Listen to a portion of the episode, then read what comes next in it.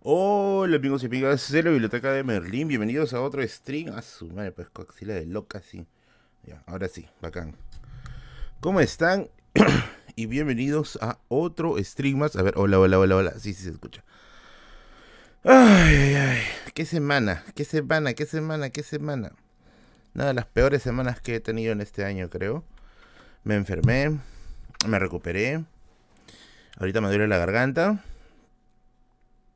Y me he dado cuenta que el libro que quiero lo voy a tener que traer por Busca Libre. No me gusta Busca Libre, pero bueno.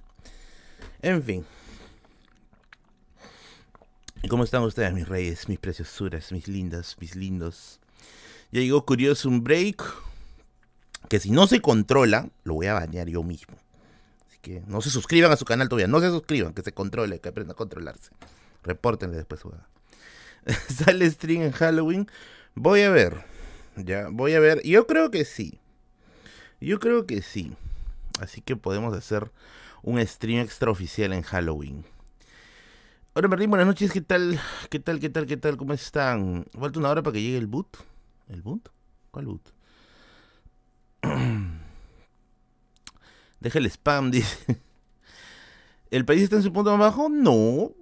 Entonces, punto bajo es la anarquía militar. Cuando veas que el país está peor que la anarquía militar, ahí sí preocúpate. Porque a la DBA le encanta decir que estamos en el peor momento en esta historia. Miren el periodo de la anarquía militar. Ese es el real momento jodido. Lo demás, floro. Para engañar chivolos. Go Comuna de Tacna. Puede ser, me voy a ir a Tacna supongo que a finales de año. Estoy esperando. Estoy esperando este. Que termine el año. Para terminar mi chamba. Ya no creo que me renueven. eh, y de ahí dedicarme íntegramente a YouTube. El otro año, que yo calculo que voy a estar mucho más libre. Eh, con la venia del destino, obviamente. Quiero dedicarme exclusivamente, pero así exclusivamente a lo que es presentaciones ya con temáticas históricas, ¿ya? Con temáticas históricas y obviamente también eh, conferencias, conferencias. Así que, bueno, vamos a ver. ¿Por qué no te van a renovar? Que he faltado mucho. Y de verdad es que he faltado porque de verdad estoy bien, bien. Este año me ha ido he tenido muchas malas coincidencias con las fechas que tengo que ir a trabajar. El taller sí va a salir. Ahora sí. Ahora sí va a salir. De hecho, estoy pensando en hacer un taller mensual. Estoy pensando en hacer un taller de introducción a la historia que va a ser mensual. Y estoy también pensando en hacer este eh, talleres de lectura. Por ejemplo, aprender cómo ir aprendiendo a interpretar textos históricos. No podemos leer un capítulo cada semana de algún libro mm, sencillo para que no se haga muy jodido, ¿no? Y ir, irlo conversando en, en Zooms, ¿no? En reuniones de Zoom. Porque presencial sí lo veo un poco yuca, sí lo veo un poco difícil. Entonces, este, esa es la idea. ¿Cuál sería el precio de los talleres? Pucha, no lo sé. Yo he visto que cobran caro. Yo, a ver, pucha, a lo mucho, no sé cuánto, ¿50? Veremos, veremos el aforo, ¿ya? Veremos el aforo, porque lo voy a sacar mensual. O eso espero, eso espero. Porque yo soy el rey de abandonar proyectos. Hola, saludos, Like Donuts, ¿qué tal? Leer que hecho yo un historiador depende. Si vas a trabajar estos periodos, sí. ¿Ya? Sí, sí, sí, sí, sí. Ahí sí. Eh, muy acorado, 250. Ah, la miércoles. Estoy cobrando bien barato entonces. ¿Un chofer del chivo está jubilado? No, de hecho estoy un poquito delicado de la columna. Eso que no tiene nada que ver pero he tenido un pequeño accidente. Y ya estoy mucho mejor. En realidad no iba, no iba a salir en stream hoy día. Tampoco iba a grabar video. Pero no quiero tampoco descuidar el canal. Porque ahí me dicen, ay no, weón, que madre. Eh, no, no quería descuidar el canal. Así que estoy acá. Deja de poner excusas a OnlyFans. Dice, va a sacar mi Twitter privado, creo así. ¿Qué tal? ¿Cómo están? Ya saben que esos primeros momentos es para responder dudas libres del examen. Del examen, del examen de admisión, creo que me pidieron por ahí unos suscriptores. No, aunque no he visto las preguntas, después voy a verlo. Y lo otro es para responder dudas acerca de lo que sucede ahí en el mundo peruviano. ¿Qué tal? Eh, Sennheiser, 200 lucarios, si tengo fe. Sí, no, no has hecho mala compra. Créeme que has hecho muy buena compra. Se vienen los 100 episodios. ¿Qué procede? Podemos hacer una maratón. Podemos hacer una maratón. Oigan, verdad, estaba consultándoles. Miren, este. Mis pequeños orcos. Eh, yo estoy buscando un libro. Les voy a compartir la pantalla. ¿Ya? Te tengo que primero que no haya Norpo acá. Ya está, está bien. Estoy buscando un libro. ¿Dónde está? Ay, ¿dónde está la pantalla? Acá está. Estoy buscando este libro.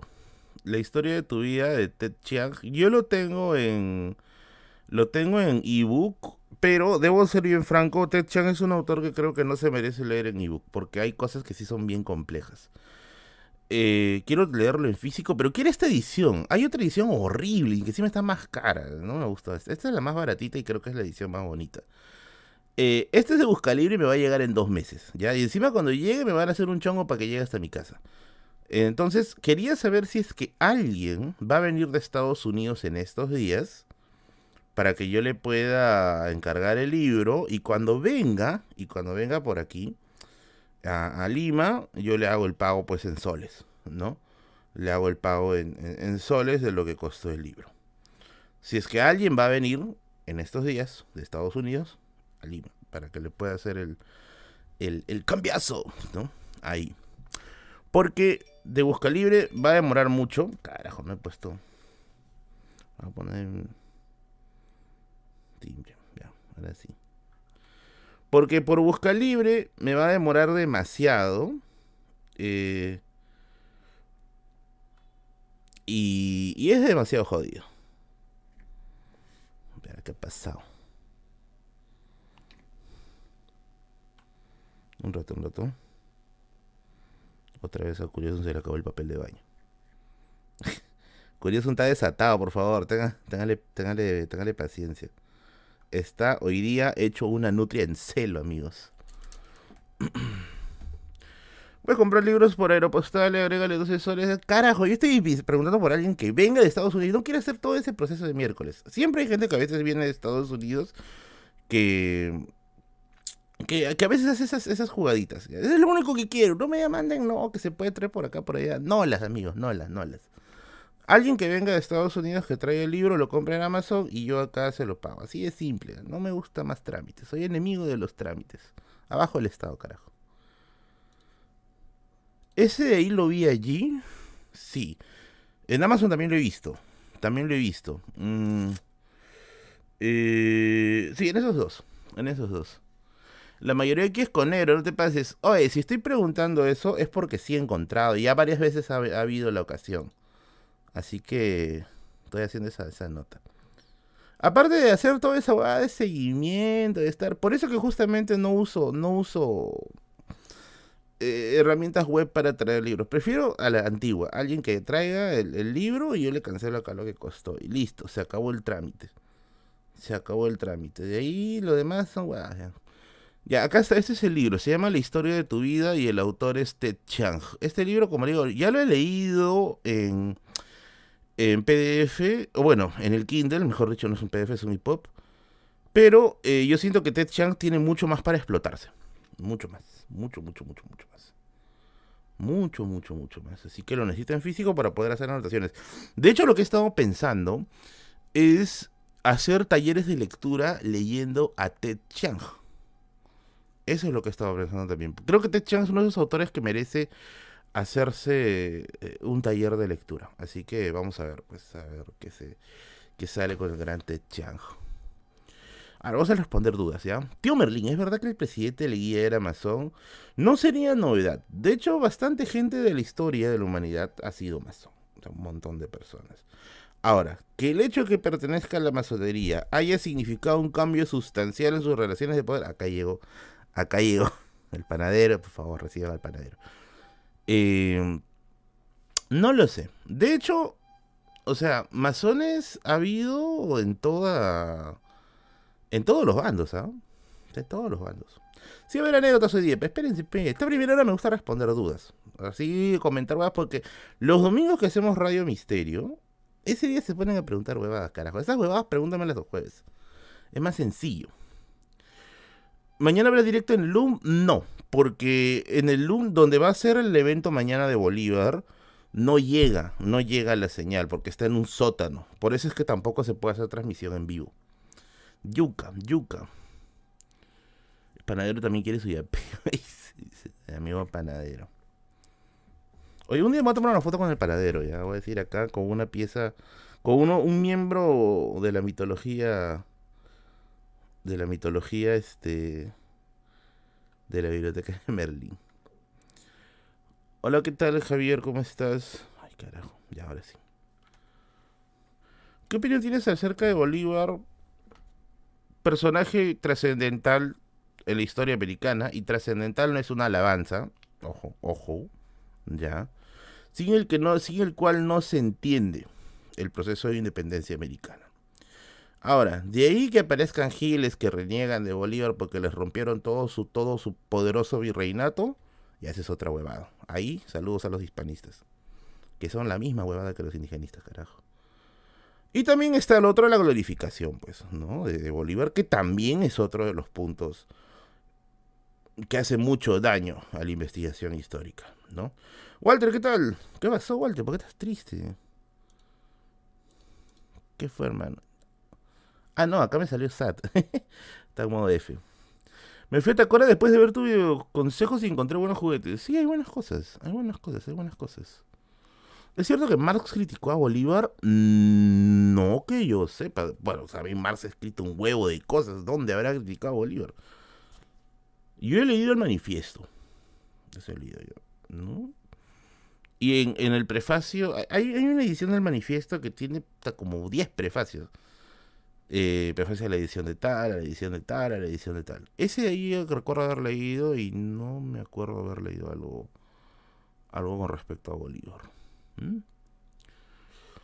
¿Crees que está justificado el resentimiento de España? Mira, lo que yo creo, lo que yo creo es que esta, este, esta, esta visión de glorificación del virreinato es tan nociva como la visión de la glorificación del incanato.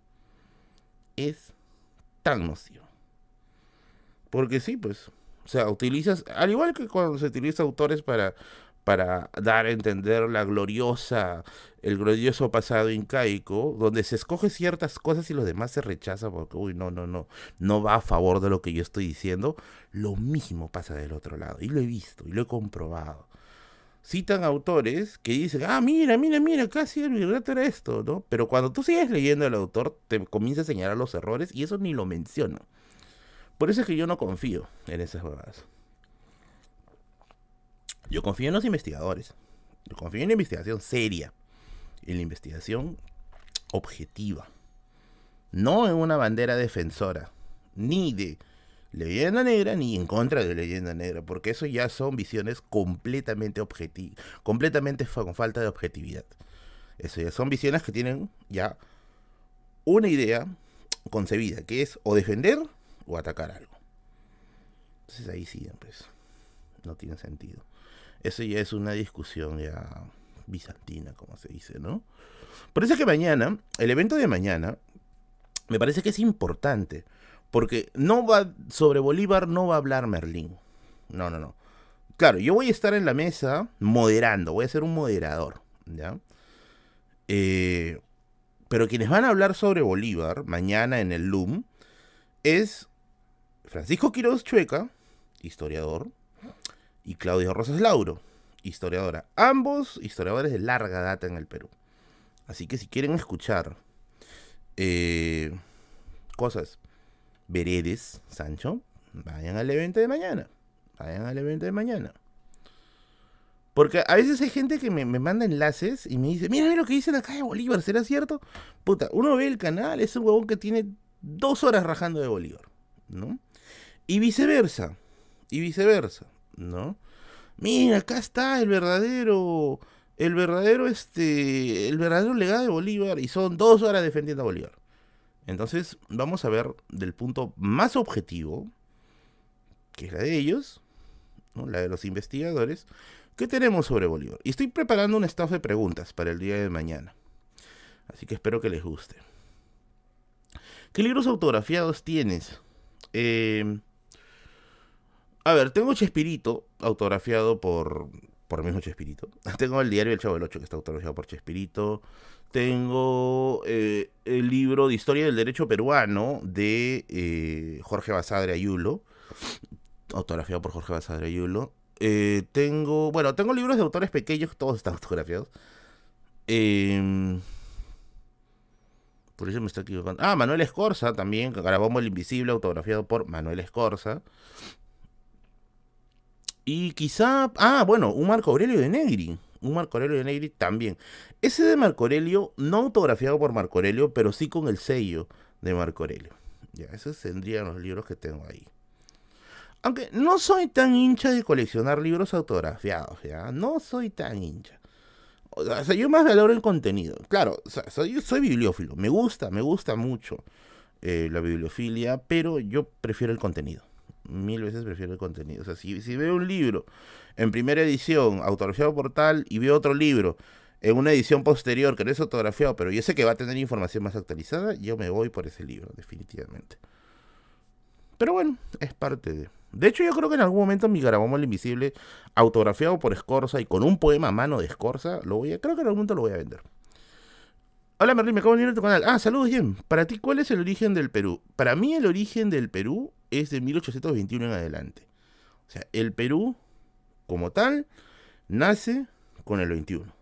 1821, con la independencia. Antes de eso, lo que tenemos es una sociedad virreinal ligado a los valores hispanos y previo a eso lo que tenemos es el Tahuantinsuyo.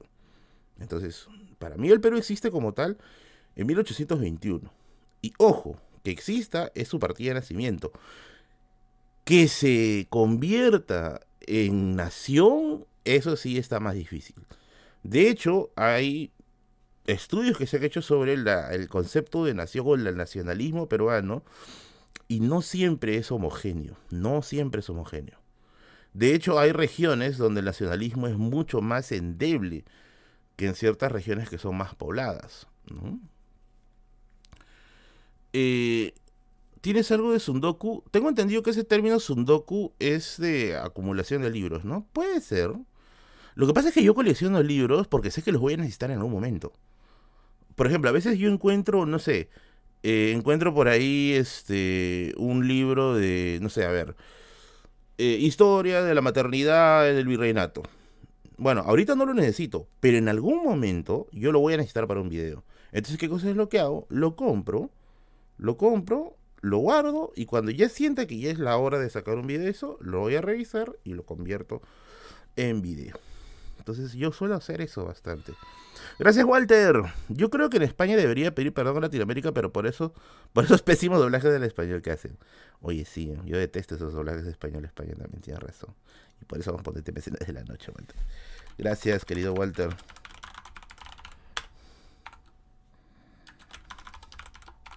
Thank you.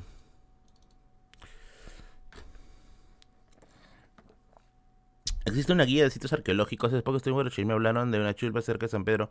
Mira, no hay, que yo recuerde, no hay un libro que englobe todo eso. No hay, no hay, no hay, no hay un libro que englobe todo eso. O sea, lo que puedes es encontrar varios libros que hablen, ¿no? Y ahí es donde viene el problema, pues, ¿dónde buscas? ¿Dónde buscas? Es cierto que Bolívar trabajó para los ingleses. Eso yo creo que es parte de esa historia que traen los hispanistas siempre. Yo lo pondría en duda. Y ya no, por favor, no spamees Alexis Moreno, si no te va a caer tu banda. Porfa, se lo estás spameando. Ya. Yo al menos no lo, lo pondría mucho en duda. De hecho, mañana voy a preguntar eso. A ver, ya.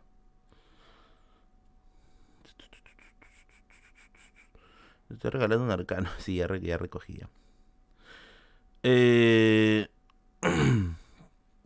Tío Goblin, ¿cuándo vamos a sacar en caca de Martín? Anda, pues, ¿quién te agarra? Anda tú. Yo no salgo, puta, ni por acá ni para ir a comprar el pan. Salgo los viernes. Pero salgo a comprar libros. ¿Estudiaste lectura veloz? No, no me gusta. No me gusta, no me gusta. No me... Y no lo haría tampoco. Eh, yo no creo que leer sea Ah, Hola Yasmin, está linda. Yo no creo que leer sea una actividad de velocidad, para nada. O sea, ni, ni, ni a balas. O sea, la lectura es, es un arte. La lectura es, ¿cómo decirlo? Es un arte que requiere estética, que requiere apreciación estética. No te pueden enseñar apreciación estética. Ahora, que la lectura se convierte en un recurso de trabajo, no sé, pues, ¿no? Eh, para revisar tesis o algo así, bueno, ahí puede ser, ¿no? Pero yo no lo tomaría. De hecho, yo siempre he creído que, que, que esos cursos de lectura veloz desnaturalizan la lectura al convertirlo en algo funcional al trabajo. Ojo, no está mal que algo sea funcional al trabajo. Lo que está mal es hacer que ese sea su objetivo. Y esto va de aquí con lo que ha sucedido y lo que yo sí conozco de primera mano, porque como ustedes saben, yo me desempeño como profesor y he trabajado en, bastantes colegios preuniversitarios, colegios y academias preuniversitarias. Eh, es lo que ha sucedido en este caso de Saco Oliveros, ¿no? Este caso de, de la chica, de la niña, que lamentablemente eh, ha tomado una decisión, aparentemente, pues, ¿no? Un, o sea, por lo que aparenta ha tomado una decisión fatal, aunque sí es un lío de abogados, pero la crítica va más allá de fondo, ¿no? No sé en qué momento, y esto nuevamente, yo quiero pensar que esto ocurre en los 90, ¿ya? Pero tú dices Fujimori y dices, ah, Fujitraumado, Fujitraumado. Por eso es que la DBA detesta la historia, la detesta. Y no sé en qué momento estudiar en un colegio se convirtió en dedicarle cinco años de tu vida a ingresar a la universidad. Eso es brutal. Antes yo creía que era una buena idea, no voy a negarlo. Yo creía que era una buena idea. Pero con el paso de los años, tú vas viendo los niveles de estrés sometidos y es salvaje, pues. Y encima te van mutilando, o sea, las habilidades sociales que uno va desarrollando durante estos años. Y, y, después es bien difícil recuperarlo. Y yo he visto eso de primera mano. O sea, a mí no me van a contar de que no, que esto no pasa así. Yo lo he visto. Lo he vivido y he formado parte de ese sistema. Y de verdad es que nunca entendí, o sea, ¿cómo puedes dedicarle cinco años de tu vida a un examen de tres horas? ¿No? No, no, no, no le encuentro lógica. Nunca le he encontrado lógica a eso, ¿no? Y eso, que yo estoy en el área de letras. Y yo he visto, yo he visto cómo letras de por sí es el último caballo, ¿ya? Es el último, el último caballo de que uno le presta atención, ¿ya? Eh, pero se ha romantizado tanto, que esto que es nocivo, ¿ya? Eh, se ha romantizado tanto esto de que, mira, chivolo de 12 años ingresó a la universidad, puta, voy a meter a mi hijo en ese colegio, ¿no? Promoción entera se ha inscrito, promoción entera ha postulado y casi todos han ingresado, ¿no? Eso es, o sea, claro, si el, si el, si el, el ingreso es demasiado demasiado este eh, es tu objetivo pucha vaya y pase no pero yo creo que eso ha sido tremendamente nocivo en nuestra cultura educativa no y yo he conocido yo he conocido profesores que han entrado a este sistema con ganas de cambiarlo pero de verdad adentro es tan, pero tan envolvente el sistema que finalmente pues terminas cayéndote, ¿no? Terminas diciendo, no, este, la puta madre, así no funciona, ¿no? Tienes que hacerlos funcional, funcional al, al, al trabajo. Y la vida no se debe medir en puntajes, pues. La vida sí no se debe medir en puntajes. O sea, eso de que, no, puta madre. Hay un libro muy bueno que creo que está leyendo Curioso, si no me equivoco. Y deberían leerlo ustedes también, ¿ya? Que se llama ¿De qué colegio eres? Y se hace toda esta estructura de la meritocracia, ¿no? De cómo eh, el, forrarte e, en cartones es una manera de decir, puta, yo algo más, huevón, ¿no? Una así. Y el resultado de eso, pues, es pensar que estás en una carrera constante. Y tienes un culo de gente que está, pues, este, eh, jodida, pues, ¿no? Por dentro, porque, puta, no sabe a qué punto van a llegar, a qué puerto van a llegar. La vida es una lucha, ya eso nadie te lo va a negar. Pero ¿por qué esa edad, pues? O sea, ¿por qué? ¿Por qué a esa edad? ¿No? Y ahí tienes un montón después de eso de puta chivolos inseguros, niños hechicero empatía, que creen que son, son graciosos porque tienen humor negro, ¿no? Cuando su empatía pues fue mutilada probablemente en estos años eh, complicados, ¿no? Entonces, quise decir, seco debe prepararte para entrarte. ¿Cuál es el objetivo? El objetivo es entrenarte para ser un buen ciudadano. O sea, el objetivo es que aprendas a convivir en sociedad, no que te metan 70 cosas encima y a partir de ahí dices, puta, ya está, ya, ¿no? O sea, eso, no sé en qué momento se desvirtúa. Es como la desvirtuación que ha comenzado con la universidad, ¿no? Hay gente que cree que la universidad simplemente es una máquina expendedora de cartones para trabajar. ¿Mm? Y cuando te dicen, ¿no? Oye, deberían retirar estos cursos de miércoles, ¿no? Que no sirven, no nos sirven, ¿no? Cuando la esencia de la universidad es universalidad, estudios universales, el conocimiento universal. No es una, una, una máquina expendedora de títulos. Creo que estás traumado con ese libro. Es razonamiento básico de acá, ¿ya?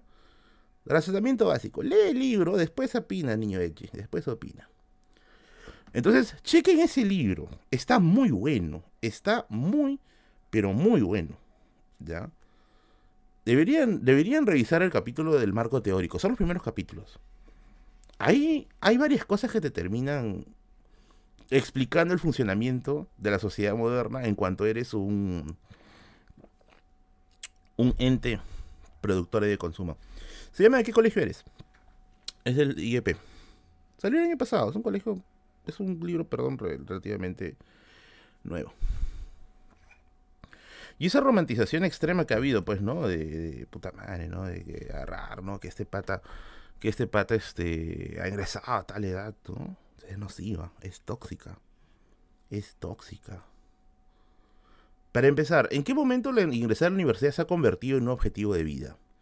En un objetivo de que ya te conviertes en un ciudadano, pucha, no sé, ¿no? Eh, modelo, ¿no? ¿Cuánta gente, cuántos, profesores forrados en títulos hemos tenido en la universidad? Yo también los he tenido, que son unos apáticos, pucha, poco más tienen rasgos eh, sociópatas, completamente indiferentes a, a, lo solidario. Que creen que por sobreexigir son buenos profesores y por jalar son, son buenos profesores. O sea, ¿cuántos así hemos conocido? Yo creo que eso, eso es. Eso es un absurdo. Es un absurdo total. ¿No? Y quien critique eso, pucha, le dicen comunista, pues, ¿no? Ah, probablemente no comunista, si digo eso, ¿no? Porque ese es el razonamiento más, más básico, ¿no? El razonamiento ultra básico. Entonces, yo creo que ya se debería de dejar de romantizar estas acciones que pueden parecer heroicas, ¿no? Ingresó a los 12 años y a los 13 años, y ponerse a pensar un poco más detrás de eso. ¿Qué viene detrás de eso? ¿Qué es lo que conlleva detrás de eso? Ahora, después aparecen pues los, los hombres de concreto, ¿no? dicen, no, generación de cristal, ¿no? Que por todo se ofenden, ¿no? Oigan, el bullying es real, ha sido real. Que antes no te sentías lo suficientemente seguro para poderlo denunciar, es otra cosa. Que antes dijeras, no, pero solo me pasa a mí, afuera no, después de que te entras a la era digital y comiences a conocer más casos similares y que ya sientes la fuerza para decir, oye, está mal, esa es otra cosa. Y eso es lo que yo creo que está sucediendo ahora. No es una generación de cristal, es una generación de personas que se están dando cuenta de que ciertas conductas que han sido normales en realidad no deberían serlo. Sin embargo, cuando tú les pones cosas eh, ligadas este, al aborto, ¿no? Puta, son los primeros que se quiebran, ¿no? no, esto no lo hagas, no, no. Los hombres de concreto terminan siendo, pues, hombres de arena, ¿no? Eh, y eso es, ese es el gran problema que subyace detrás de esta romantización del esfuerzo extremo. ¿no? Esforzarse no está mal. Nos hemos esforzado para lograr lo poco, lo poco mucho que tenemos. Todos lo hemos hecho. Lo que yo creo que está mal es medir a todos, a todos con la misma caña. Eso yo creo que sí está mal. Medir a todos con la misma caña. En el sentido, estrictamente hablando, de aprendizaje. Ojo, en el sentido estrictamente de aprendizaje. Ya en el resto, ante la ley, pues ya, todos somos iguales ante la ley, en teoría. En teoría. Pero en temas de aprendizaje, yo creo que la cosa debe ser mucho, mucho más humana. Mucho más humanista. Pero, nuevamente, o sea, el negocio de la, de la educación preuniversitaria es eso finalmente, ¿no? Sea, eso es un negocio. Yo particularmente no metería a mis hijos ahí. Yo particularmente no tendría hijos, para empezar. ¿Ya? No lo metería allí. Pero al menos, con el tema de lo que es la educación eh, preuniversitaria, yo no los metería allí. Para nada. Para nada, para nada, para nada, para nada. Así que bueno, quien lo quiere hacer, que lo haga, pero ¿a qué costo? ¿A qué costo? Y quien tenga que defender el sistema porque gana plata de él, a paja, bacán, ¿no? Pero no vengan a dar lecciones de moral, pues. Y no vengan a dar lecciones de moral, pues diciendo, no, los niños, ¿no? Va. El mundo se mueve gracias a la economía. Juzgar la historia en torno a la economía es un grave error. Dígale a Luis XVI que lo juzgó todo en torno a la economía y perdió su cabeza. Eh, pero tú no tienes hijos, Merlin. Justamente por eso. De hecho, no. Una de las razones que a mí me, me, dice, ¿no? Oye, este mundo es una, una, una huevada. Es que, de verdad, yo he conocido el sistema educativo, al menos por trabajo. Eh, Claro, he conocido maestros muy buenos, ¿ya? Muy, muy buenos. Lamentablemente, no son la mayoría. Hay muchos que sí son cero empatía. son bravucones de carpeta. Yo mismo me he tocado, me he topado con gente que ha sido bravucones de carpeta. Y gente que vale el bullying. Con este discurso cojudo, ¿ah? de que no, que mis tiempos esto se aguantaba, ¿no? Y es esto, esto, totalmente absurdo, ¿no? Pero en fin, quien nos diga comunistas por esto, bueno, pues, gente se arañará.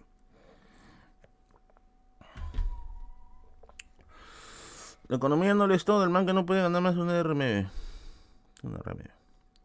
Tengo parciales, la próxima semana hay un trabajo de campo, mándame tu bendición. Bendecido, nombre Pater, Espíritu Espíritu Santi.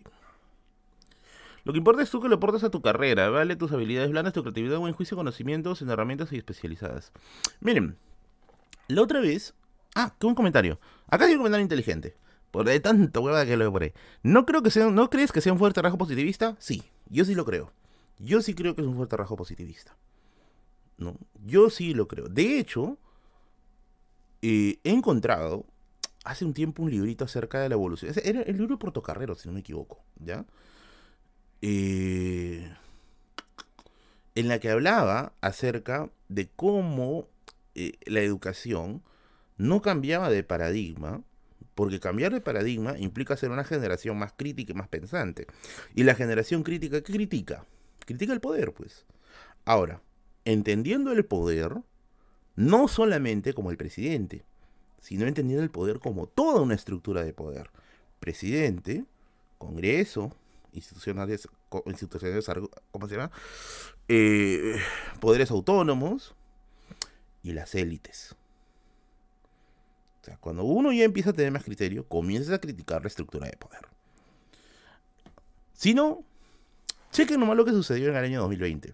En el año 2020, me acuerdo que salió esto de, Aprendo en Casa, que, ya se hizo más, este, más masivo, pues, ¿no? Por el tema de la educación en pandemia y todo ese asunto, ¿no?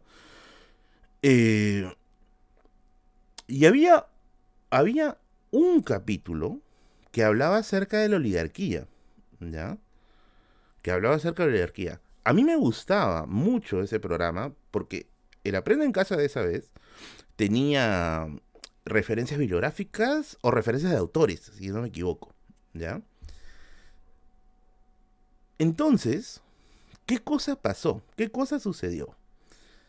Resulta que en uno de estos programas se criticó al poder, ¿ya?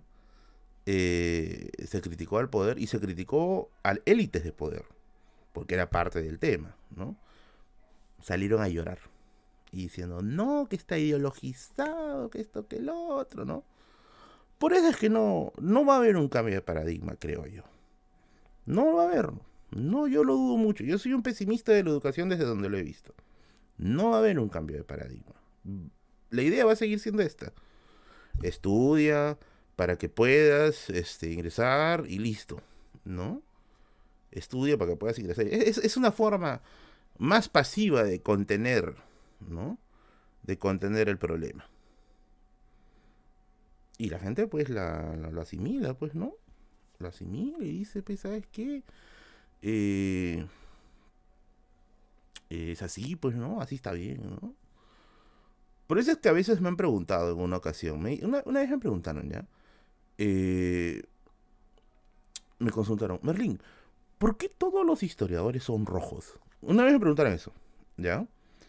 Pero ojo, la pregunta no la noté de una mala persona, porque fue una pregunta en persona. La noté de una persona que tenía una duda, una duda legítima. Y yo le pregunté, ¿qué cosa es el rojo? Le digo, no es que hablan acerca de la crítica al poder, la crítica a las élites, ¿no? Y eso me suena comunista. Y yo le digo, ¿en qué momento te propusieron un cambio de sistema, colectivización de la propiedad privada, existencia de un gobierno único? En ningún momento me dice. ¿Y entonces por qué te suena comunista? Ah, porque criticaban las estructuras de poder, ¿no? Y eso le digo, pero ahorita, ahorita tú debes estar disconforme con algún político. Ah, sí, me dice con un montón. Tú también estás criticando el poder. ¿Eso te hace comunista? No, no soy comunista. Lo mismo digo yo, ¿no? Entonces, hay esta idea que hace, ha hecho tanto daño, pero tanto daño, los medios de comunicación, personas que tienen intereses definitivamente en, revolver los conceptos. Que la gente empieza a juzgar todo desde puntos en los cuales no tienen asidero.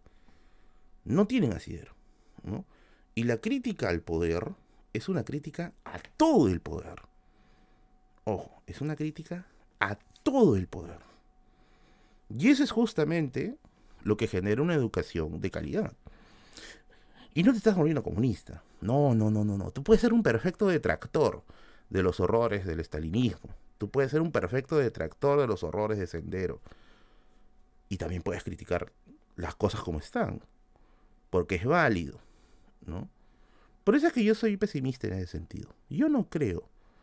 Yo no creo que eso vaya a cambiar. Al menos no muy, no muy pronto. Y esta forma de hacer educación, ¿no? Basado en en el objetivo del ingreso como objetivo máximo, es la forma de educación que le es muy útil, muy, muy útil a un sistema de poder. Yo creo que le es muy útil.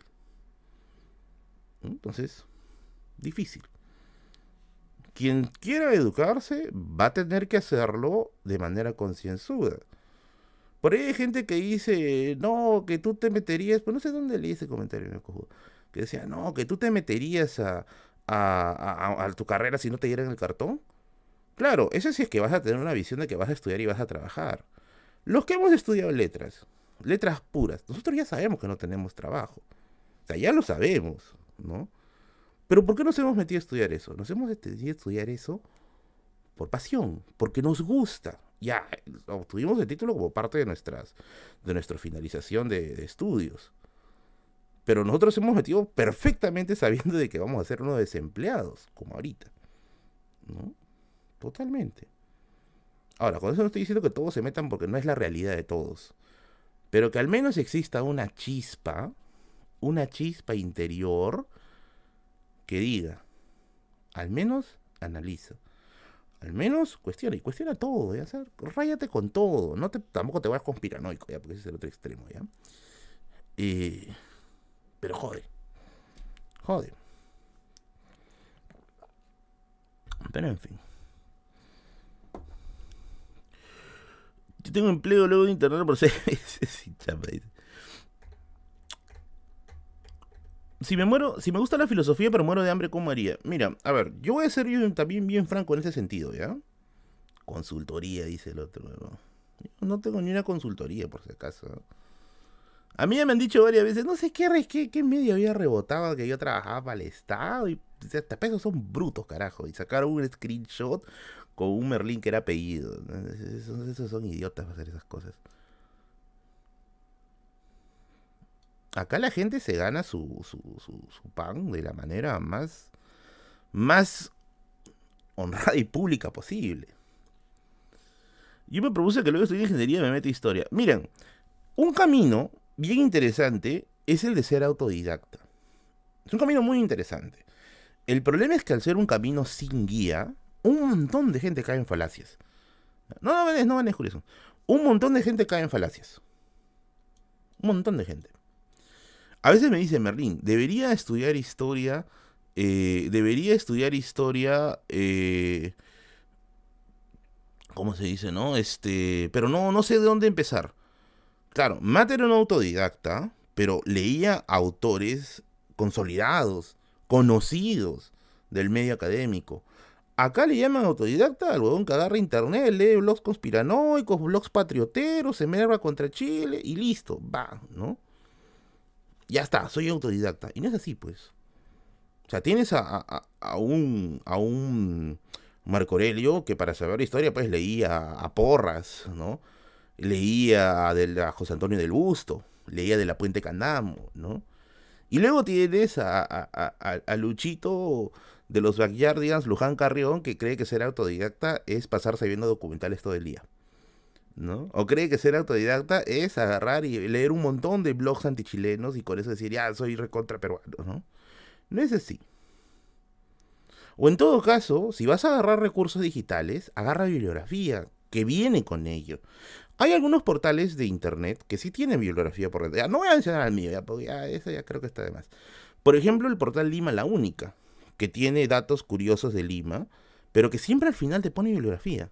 Y eso es lo importante, porque es una forma muy, pero muy buena de poder decir, mira, ¿sabes qué? Estoy aprendiendo. Y tengo formas de continuar el aprendizaje, ¿no? Fuentes TikTok, dice. Mira tus videos también de autodidactas. Mira, los videos que yo hago son como ya les dije más de una vez. Mis videos son muestras gratis de temas que te pueden llamar la atención, porque dentro de eso hay bibliografía. Así que, a ver, me interesa, por ejemplo, ¿no? Me interesa, por ejemplo, estudiar el tema, qué sé yo, a ver, el tema eh, de Pachacamac. Ahí en el video te dejo bibliografía. Me interesa el tema de los chancas. Ahí en el video te dejo bibliografía. Entonces, ¿qué es lo, es lo incorrecto? Miro el video y me quedo con eso. Eso yo no creo que sea lo correcto. Lo correcto es, voy a ver los libros que está usando y voy a comenzar a consumirlos, porque definitivamente un libro de 400 páginas no se puede resumir en 10 minutos. Entonces, sí, el video es un puente es un puente A. Nadie puede ser un autodidacta pasándose mirando documentales. Yo sí, no lo creo. No lo creo. Por eso es que yo no, yo no creo en el autodidacta moderno hasta cierto punto. Difícil, difícil, difícil. ¿Por qué? Porque si bien antes el problema era encontrar información, ahora el problema es que está sobreexpuesta información. Y como está sobreexpuesta información, no sabes por dónde empezar, no sabes por dónde agarrar y finalmente terminas agarrando lo más desinformado que encuentres y lo asumes como una verdad. Lo asumes como una verdad. Y cuando alguien te traiga otra cosa, te cierras. Y dices, no, yo ya aprendí esto. Y esto es lo que yo necesito. Y empieza el problema. Y así aparece. Así empiezan a aparecer los problemas de, de, conocimiento con respecto a eso. Eh, Internet ha sido una ventana muy interesante que ha abierto información a un montón de gente, pero también ha sido el otro extremo. El extremo de darle voz a personas que anteriormente sencillamente no se les hubiera hecho caso en algún momento, porque se diría, pues, no, pero esta persona no sabe lo que está hablando, ¿no? Y han hecho comunidad y todo el asunto. Entonces, es, es un punto que tiene mucho, pero mucho que mejorar. Demasiado, ¿ya? Demasiado, demasiado, demasiado. Es muy, muy complicado. ¿Qué dice Pablito los Bahías? Saludos, me rindo. Comentarios para aprender de Asia. Pucha, fuentes documentales. Hay un libro que sacaron en el Fondo de Cultura Económica, creo que es Iwasaki, se llama Perú y el Lejano Oriente. ¿No? Eh, aparte de ese. Ah, bueno. De alguna u otra forma, las mil y una noches, y también tengo una anécdota con las mil y una noches ahorita. también puede ser otro punto para entender quizá culturalmente esto, ¿no? Opiniones sobre de Gregory, de Negri, perdón, o algo para hablar sobre el que te guste. ¿No? No entendí. Mira la japera. La jape. Vamos con una anécdota, ¿ya? Ya no, no quiero ponerme a renegar, porque estos temas a mí me enervan, no me gustan. Porque me hacen renegar demasiado. Yo sí me he vuelto con el tiempo a sumar más un año justamente a raíz de esos problemas. Porque en la red internet se encuentra cada situación, cada, cada situación terrible. ¿Cuál es el mayor sueño en la vida? ¿Cuál es tu mayor sueño en la vida? Mi mayor sueño en la vida es dictar el curso de historia de las mentalidades en la Universidad Jorge Basadre y tener una casita en Tacna, porque está esa universidad está en Tacna. Una casita de un piso, a lo mucho. No le pido más a la vida. Es lo único que le pido en este mundo. Y evidentemente, eh, para eso tengo que ir avanzando mis, mis, grados, ¿no?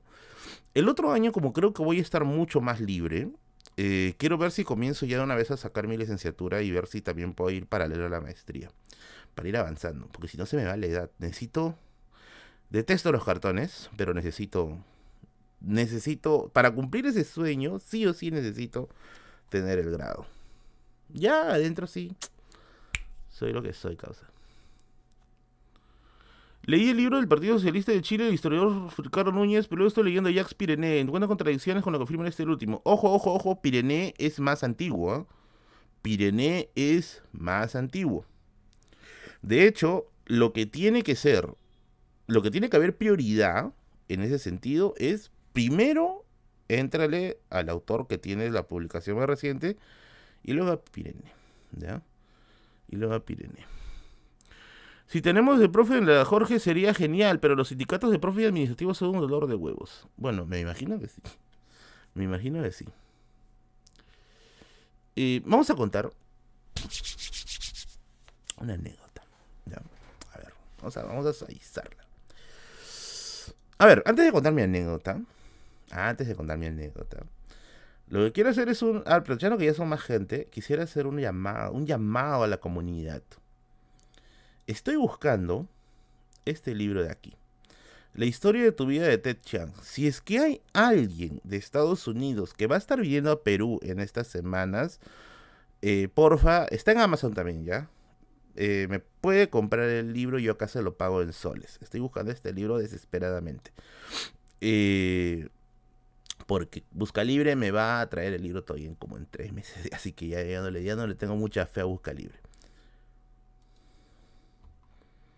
Ojo, acá yo se lo voy a pagar, no le estoy pidiendo que me regale, pido, vamos a, yo se lo voy a pagar acá.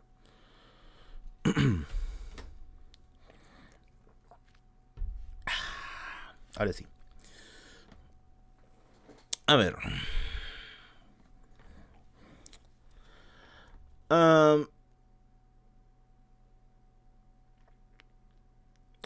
mi página de Facebook es un enigma. ¿Por qué es un enigma? Claro, existe un grupo de gente que sí, pues sabe de qué va. la página de Facebook es una página del canal de YouTube. Ya eso, eso lo sabemos todos nosotros que estamos acá. Pero hay otro grupo de personas que no sabe de qué es la página de Facebook. Un montón de gente me escribe diciéndome, ¿no? ¿Qué es exactamente esto? Unos creen que es una página de memes. Y no sé por qué, porque nunca cuelgo memes, ¿ya? Eh, otros me dicen, es una página, este, ¿cómo me dicen? Eh, es, ¿cómo le llamaron la otra vez? Es una página de crítica literaria. Bueno, de hecho, no sé por dónde, pero yo no hago críticas mucho a obras literarias ni nada de eso. Pero lo que la gran mayoría cree es que mi página es una librería. Eso es lo que la gran mayoría cree. Miren, no les miento. Ese admin de No les miento. Todos los días. A ver, al día. Tampoco es que sea una celebridad, ¿ya? Pero al día yo recibiré unos 20 inbox, mínimo. ¿Ya? Unos 20. 20 inbox. De los 20 inbox que recibo al día en la página de Facebook, échale que solo dos son de personas que conocen el canal. El resto es, tienes este libro, tienes este libro, tienes este libro, tienes este libro. Y yo antes pensaba que me preguntaban si lo tenía yo en mi biblioteca. Y antes yo decía, sí, sí lo tengo, lo tengo en dos ediciones. Ya causa, ¿cuánto está? ¿Haces envíos para. ¿Haces envíos para, para Equipa? Y yo, ¿ah? ¿Qué? Digo, no, no, no, digo, no, no, no vendo libros. ¿Y entonces por qué me apareciste en mi página de Facebook? Dice. No, ¿y entonces por qué me apareciste en mi sección de inicio? Y yo, ¿qué culpa tengo yo de aparecer en tu página de inicio, no? O sea, es una página, es una fanpage del canal. No es una librería. Recibo otro, recibo otro mensaje, lo mismo. Oye, cuéntate este libro. Y yo digo, concha Y reviso, oye, ese libro digo, lo vende a la librería de Lima, no lo vendo yo. Yo lo que hago es postear y decirte dónde lo encuentras. Y me ponen, ¿y por qué lo pones tú? ¿Por qué no lo ponen ellos? Y yo, pero ahí dice, pero ahí dice, Ahora, eh, ah, la descripción de la página, sí, claro, la dice, dice página de Facebook del canal de la Biblioteca de Merlín, o sea, no dice en ningún lugar, este, acá compramos y vendemos libros. Después también me, enviaron este, fotos, me decían, una vez me acuerdo un pata me envió una foto de un montón de libros de derecho, ¿ya? Y me dicen, causa, este, estoy vendiendo libros, ¿cuánto, cuánto das? Y yo veo, puta, no, no compro libros así, le digo, no compro libros de derecho, que no eres una librería. No, le digo, es una página, es un canal de YouTube. Ah, chucha, me voy bien, chau. Dice, Ya, ese no es el problema. Ya, yo puedo agarrar y decir, amigo, te has confundido, esto no es una, no es una librería, ya, no es una librería. Pero esto ya me ha traído problemas. Y les voy a contar un problema que he tenido en este último mes. Y de verdad, este tema, este tema, ya me está afectando. Les voy a explicar cómo. Y así empieza la historia.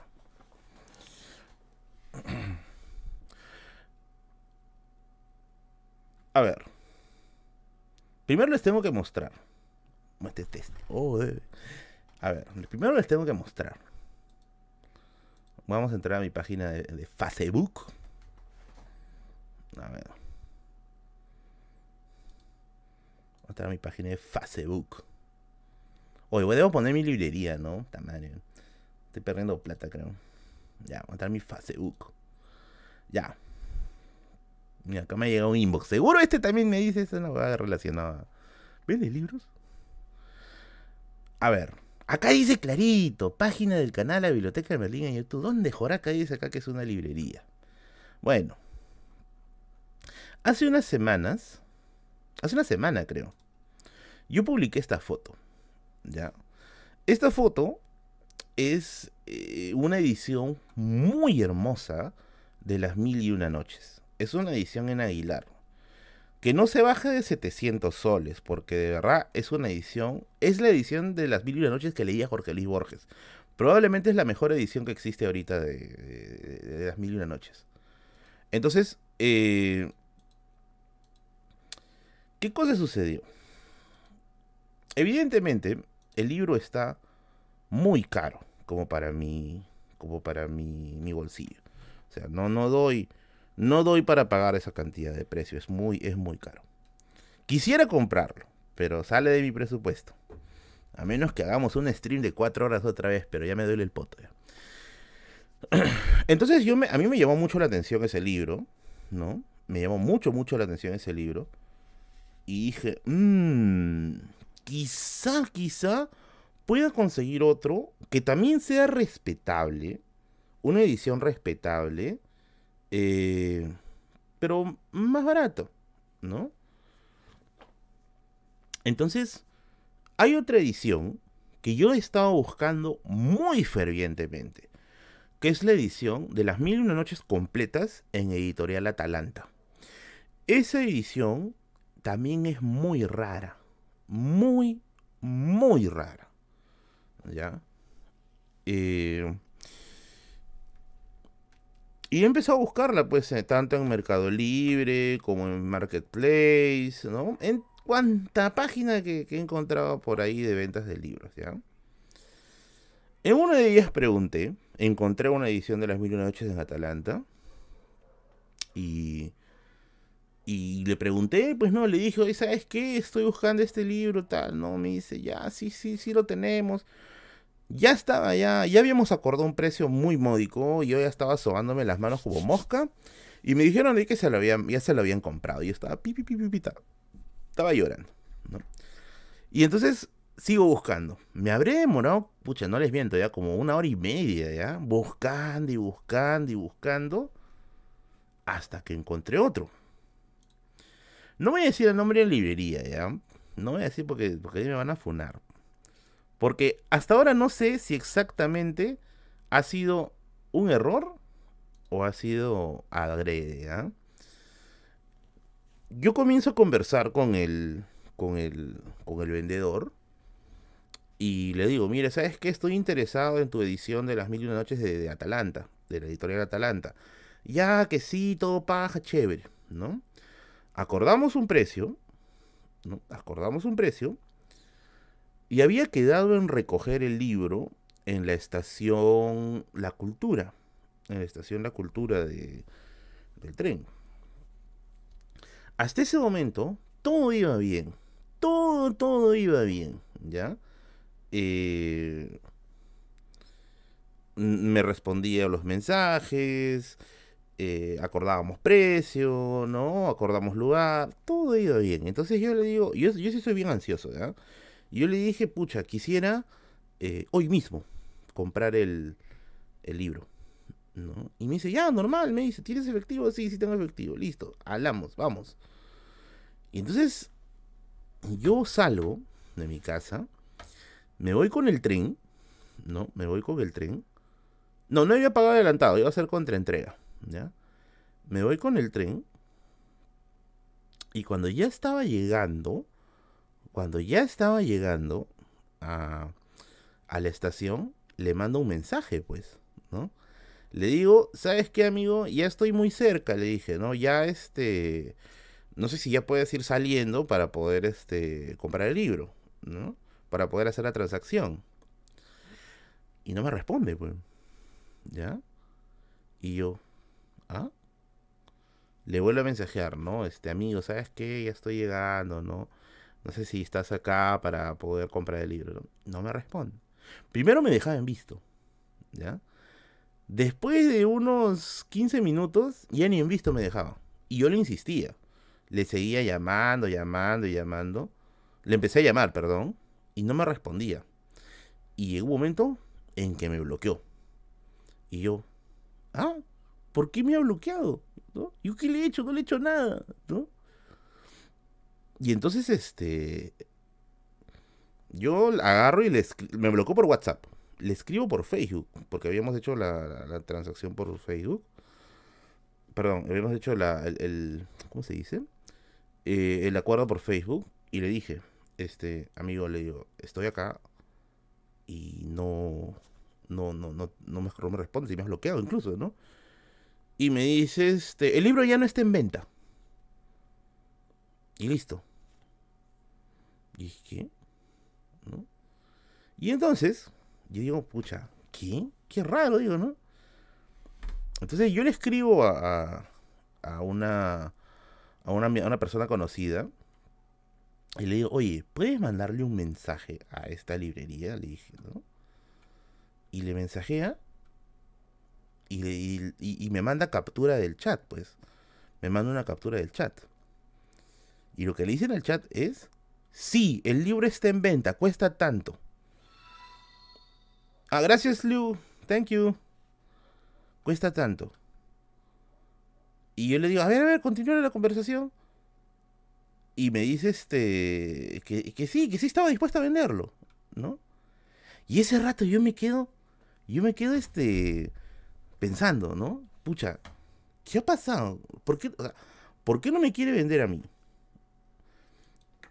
Para estos casos, yo tengo a Christopher, pues, ¿no? Christopher que es el tío Homo que se encarga de hacer este que se encarga de hacer este las jugadas, pues. Y yo le pregunto, oye, causa, ¿conoces este on? Le dije. Ah, sí, sí, me dice. Sí lo conozco. Y yo le digo, es una... Y le explico la situación, pues, ¿no? ¿Sabes qué? Me ha hecho venir y... Y, y, y no me quería vender el libro, ¿no? Ojo, Chris, Christopher se conoce a todos los libreros, creo, de, este, de, esta, de esta ciudad. Así que cualquier cosa, hablen con él. Y me dice, pucha, Merlín, lo que pasa, lo que pasa, me dice, es que casi todos los libreros, bueno, bastantes libreros, no casi todos, ya, pero bastantes libreros, creen que tú eres vendedor de libros. Entonces, cuando tú negocias para poder comprar, se van a poner, pues, a la defensiva, ¿no? Seguro el pata te ha estoqueado, ¿no? Ha revisado eh, tu, tu red y habrá encontrado que tienes, pues, este, que eres de la biblioteca de Berlín y ellos consideran que eso es una tienda de libros. Entonces no le van a vender libros a otra tienda de libros, ¿no?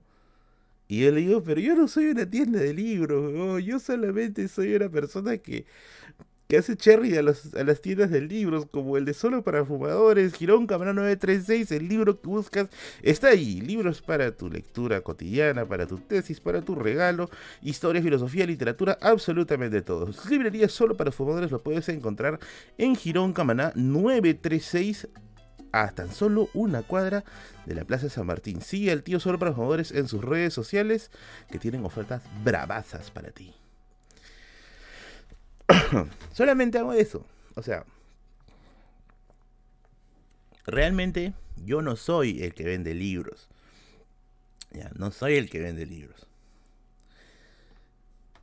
Ya no siento pena. Y, y me dice, bueno, no te lo van a vender. No te lo van a vender.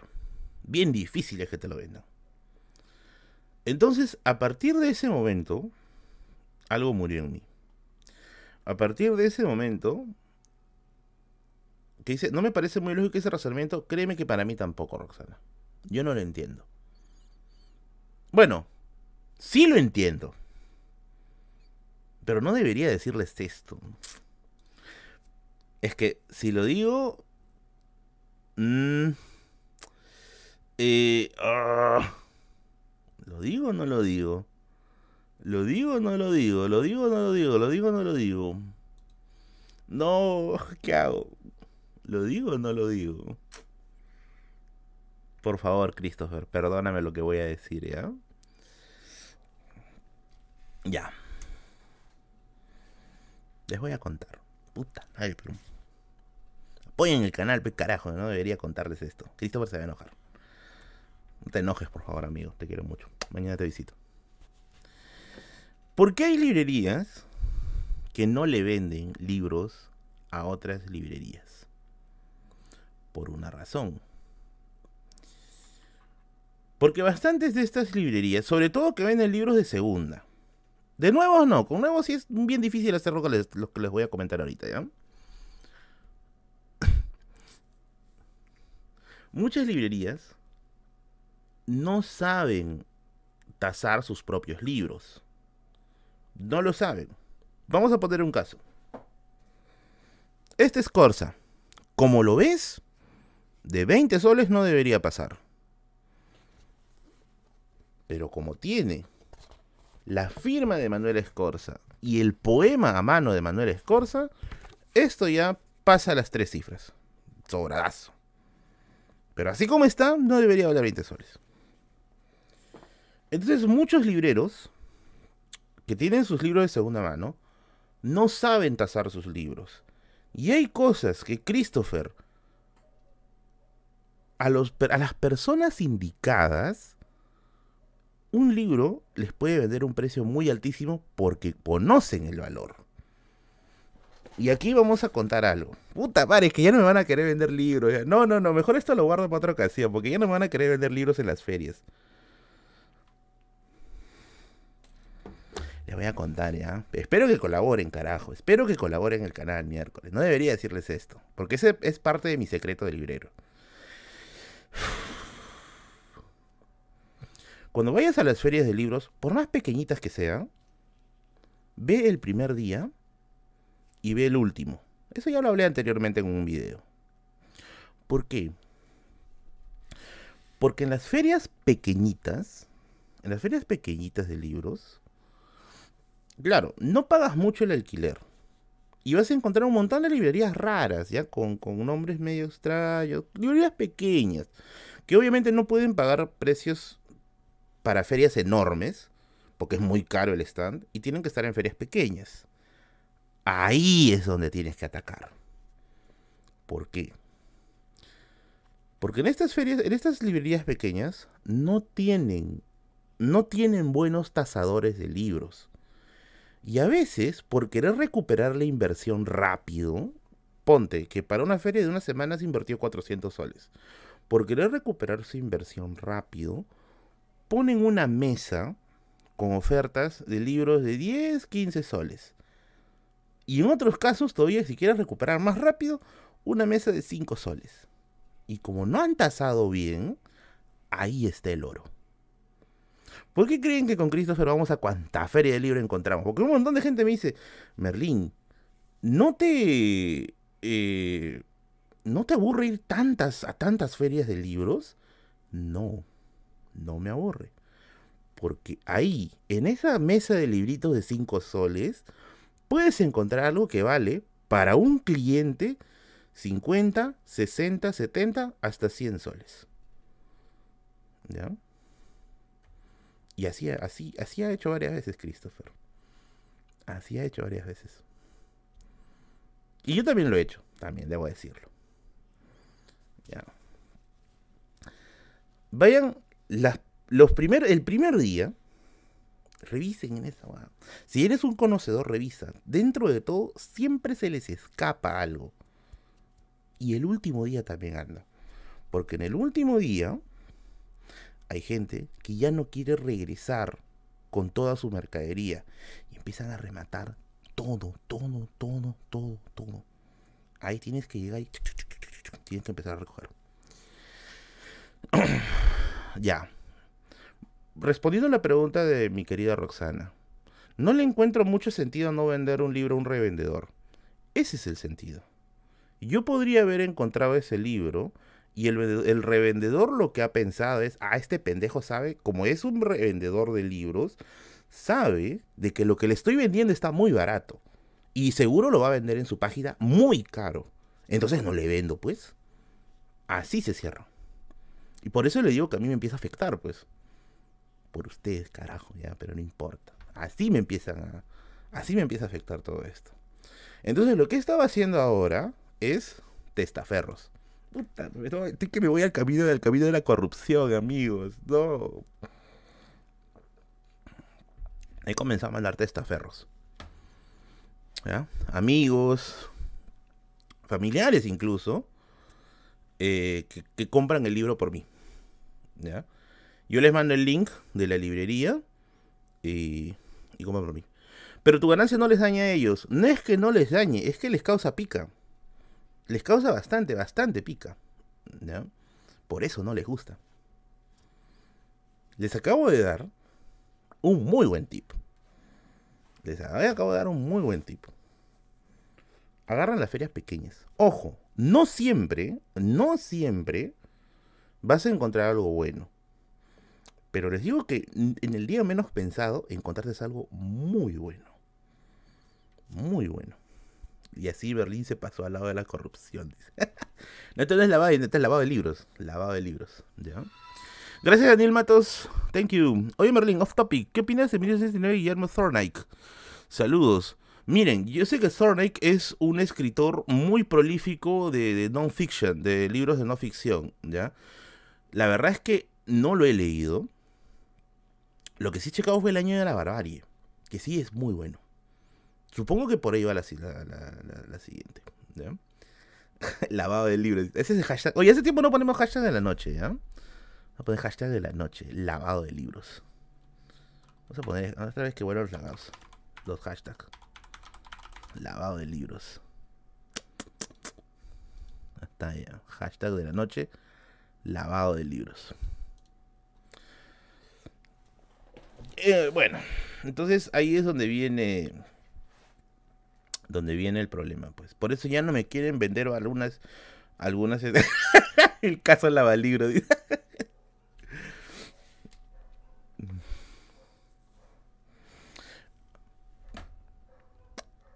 no siempre pasa esto, ¿ya?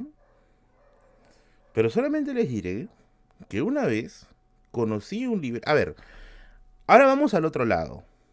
Hay libreros que también se sienten agradecidos con el canal. Y, no porque les haga publicidad, sino porque ya entienden los libros blancos. Que hoy tengo una creatividad para hacer huevadas, carajo. Eh, hay libreros que se sienten agradecidos con el canal porque entienden que ciertos libros son raros. Y que ellos los han tenido y ni cuenta se han dado. Este es el caso de un librero que compró, y este es un maldito, ya, maldito, digo maldito en el, en el cuestión de suerte, ya, encontró un libro del tesoro de Catalina Huanca a 15 soles en una librería. Lo encontró a 15 soles. Vio los streams y dijo, oh my god, ese libro vale mucho. ¿Tú crees? Primero lo estaba ofreciendo a 50. ¿Tú crees que después lo ofrece 50? No, estaba pidiendo 600. Y hasta donde yo tengo entendido, ya se lo compraron. Hasta donde yo tengo entendido. ¿Ya? Hasta yo tengo entendido, ya se lo han comprado. Conozco otro librero que en Amazonas encontró un contrahistoria a 20 soles. Original. 20 soles. Después de eso, se enteró de que sí, era un libro muy, pero muy raro, porque actualmente ya no se encuentra. Lo vendió creo que a 150, 180. Y lo vendió. Se lo llevaron al toque. Entonces, e-, es una relación medio extraña. Yo no sé qué hago por acá. Debería poner mi librería, carajo. Voy a poner un día mi librería, creo. Voy a hacer el terror del tiembla, Crisol, carajo. Es el terror de los libros.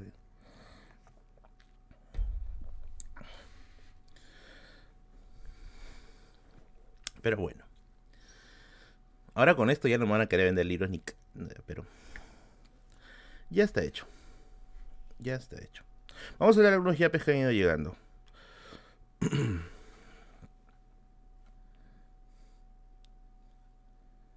a ver. Saca librería con chifa, dice. Creo que acabas de abrir la caja de Pandora, dice. Creo que voy a, ofrecer mis servicios de tasador de libros, ¿sabes? Creo que voy a ofrecer mis servicios. Voy a ser así sicario de libros, ¿no? Voy a estar así como, como, como Shrek cuando va a buscar al gato con botas, ¿no? Va a llegar un librero ahí sin saber nada, ¿no? Al, al bar, al chifa. Y va a decir, busco al sicario. Y el chino dice, está en el segundo piso, ¿no? Ahí estoy yo ahí sentado, ¿no? Ahí. Dime, ¿qué libro quieres que te hace? Consultorías históricas. El chamo de los libros. Gracias, Andrew. Papi Merlín, el profe particular que promocionaste, ¿crees que me ayude en integrales, cálculo 2? Consúltale, consúltale. No estoy seguro, pero creo que sí. Es el profe Hernán. dice, ¿un libro así de importante pierde valor si le escaneo y regalo sus PDFs? No, no pierde valor. Carlos dice, Sensei, mañana habrá problemas si llego a las 8, no creo que pueda llegar. No, normal, normal, puedes llegar normal. Ah, ah, ah, Busco al tazador. Da como Aragón ahí en el, en el, en. Y José dice, Merlín, buenas noches. Hoy Putin comentó en un discurso que Rusia fundó Ucrania. Tengo dudas y recuerdo que fue al revés. ¿Tienes info? Gracias. Mira, ahí las cosas ya se ponen más complicadas. Tengo entendido que por historia, por historia, los rusos asumen que Ucrania eh, es parte de la famosa Rus de Kiev, ¿no? Que le llamaban eso, ¿no? Eh, pero los ucranianos parten de su historia de mucho más moderno, una, una visión mucho más moderna. Ahí sí ya caemos en un relativismo mucho más Penn Davis y que yo creo que ya se requiere información más especializada. Hasta ahí nomás lo veo, ya no puedo ir más atrás. Dice por historia, dice. Buena idea de negocio, poner chaufa más librería, primer piso chifa, segundo piso librería. No, yo pondría una librería. No, bueno, miren, más que poner una librería, busco a Big Taste, dice. Eh, más que poner una librería, yo quisiera poner una biblioteca bajo membresía. Porque yo, para ser bien franco, ¿ya? Tengo un montón de libros acá que a investigadores de ciencias sociales les serviría un montón. Y les saldría muy caro comprarlos uno por uno, uno por uno. Entonces lo que yo tenía en mente en algún momento es llevar todos estos libros a un local y en ese local poner una biblioteca bajo membresía. Obviamente destinado a investigadores o aficionados, ¿no? Que sea como que mi, mi seguro de vejez. Ahí. Pero sí, se van a echar a los libros. Ah, no, pues, ¿cuál es la garantía que te lo vean? Todo se lee dentro del local. Todo, todo, todo. Todo se lee dentro del local. Una chaufoteca, dice. Tío Merlín, ¿qué fue? Ya fue el chifa. Dicen que contiene pesticidas peligrosos. Oye, sí había leído eso también. Había leído eso también. No sé si será aplicable a todos los casos, ¿ya? Pero si es, si es así, es peligroso. Para ser bien francos, hace casi ya dos semanas no pruebo un chaufa. Así que estoy ahorita como que... Estoy como que, no sé si llamar la dieta, pero como he estado mal por el tema de, mis nervios, eh, no, no he tenido mucha tentación de gula. Creo que, creo que llegó la hora de hacer un reto para gordos. Ahí poniéndonos en forma con Merlín. Sería una idea interesante. gordos unidos del, gordos del mundo unidos, por favor. Síndrome de abstinencia por chafa. Dijeron que la cebolla china está viniendo con muchos pesticidas. Mmm. Merlin Fit dice.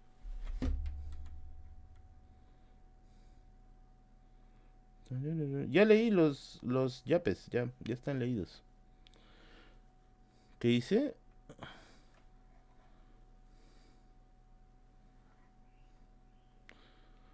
Vuélvete macizo en un mes, dice. ¿Cómo me voy a volver macizo en un mes, amigo? Ni que sea parte de los muebles andina, que son totalmente macizos, totalmente duros y totalmente rendidores. Estás buscando muebles para tu casa, hacer tu biblioteca. Recuerda que mi biblioteca fue hecho gracias a Muebles Andina.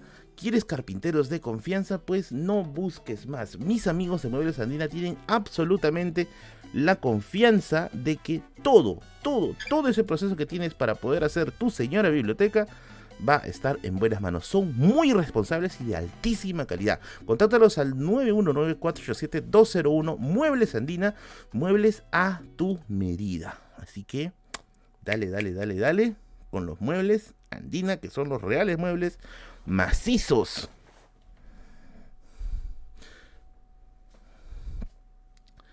Nunca pierdes oportunidad, dice, ¿no? es que todo está cerca, pues, porque todo está al alcance de un beat. Para ir a tu casa, a tu centro de estudios, a tu local de trabajo o hacer macizo, siempre hay un beat para ti. Descarga la app y muévete sin complicaciones por toda la ciudad. Beat, where we go? ¿A dónde vamos? Ya está, ya.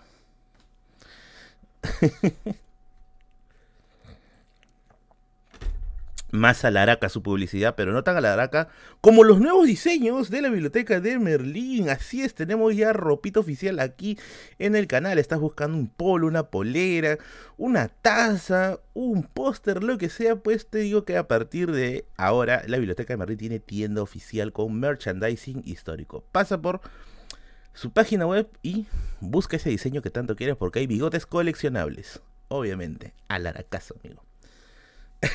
¿Te falta algún anuncio más? Bueno, me falta todavía el de solo para fumadores, ya, pero ya lo metí hace rato. ya está demasiado macizo, dice. ¿Cómo contacto a tu amiga que diseñaba Ex Mándame un inbox por el Instagram y yo te mando, te mando el, te mando el este, el contacto.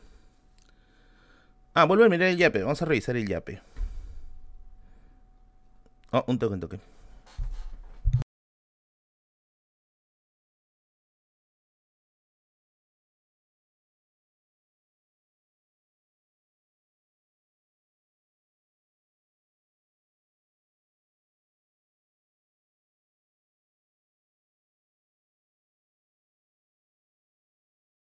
Ya, ahora sí. Vamos a revisar el yape. ¿Sabes por qué tengo cicatrices? Ups. Voy a desconectar el celular porque las baterías de Apple dicen que son unas ladies.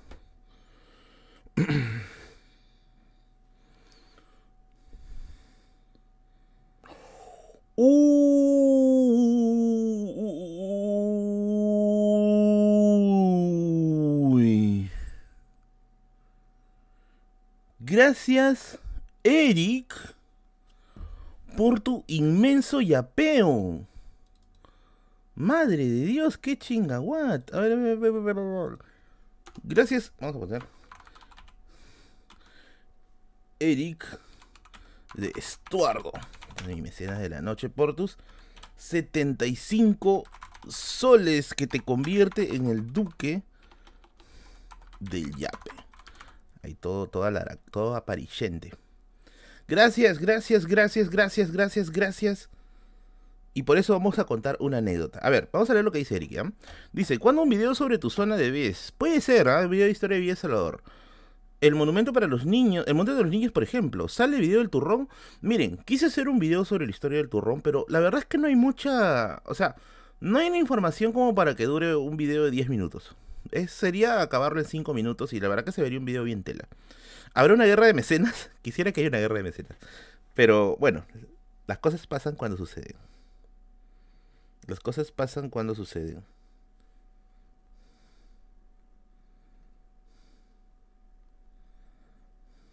Ya. Como ya nos mandaron un riquísimo yapeo, como ya nos mandaron un riquísimo yapeo, vamos a contar unas anécdotas que a ustedes les gustan, esas anécdotas de, chivolo, weón, ya, esas anécdotas. Y para eso nos vamos a poner en modo chismoso. A ver, vamos a ponernos en modo chismoso. a ver. Me encontré este gorrito de la urraca de Magali en la cachina a un sol, a un sol lo he encontrado. No perdí la ocasión y me lo compré. Así que vamos a comenzar con la hora del chisme. A ver. Empezó la hora del chisme.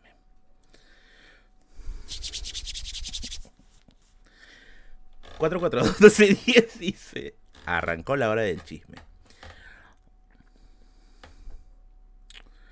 Um, Ejército del Perú. Dice que, está, etiquetando aquí. A ver. Chismecito con Merlín, obvio. Vivir en un cono es alucinante. Es alucinante. Y sobre todo en los tiempos que a mí me tocó vivir. Gracias Eduardo Santillán, un saludo mi estimado. Trabajo toda la noche y tus videos me mantienen despierto. Oh, gracias, gracias. La gente me mira raro cuando me ríe escuchando tus anécdotas. Dice, esta está acá de risa.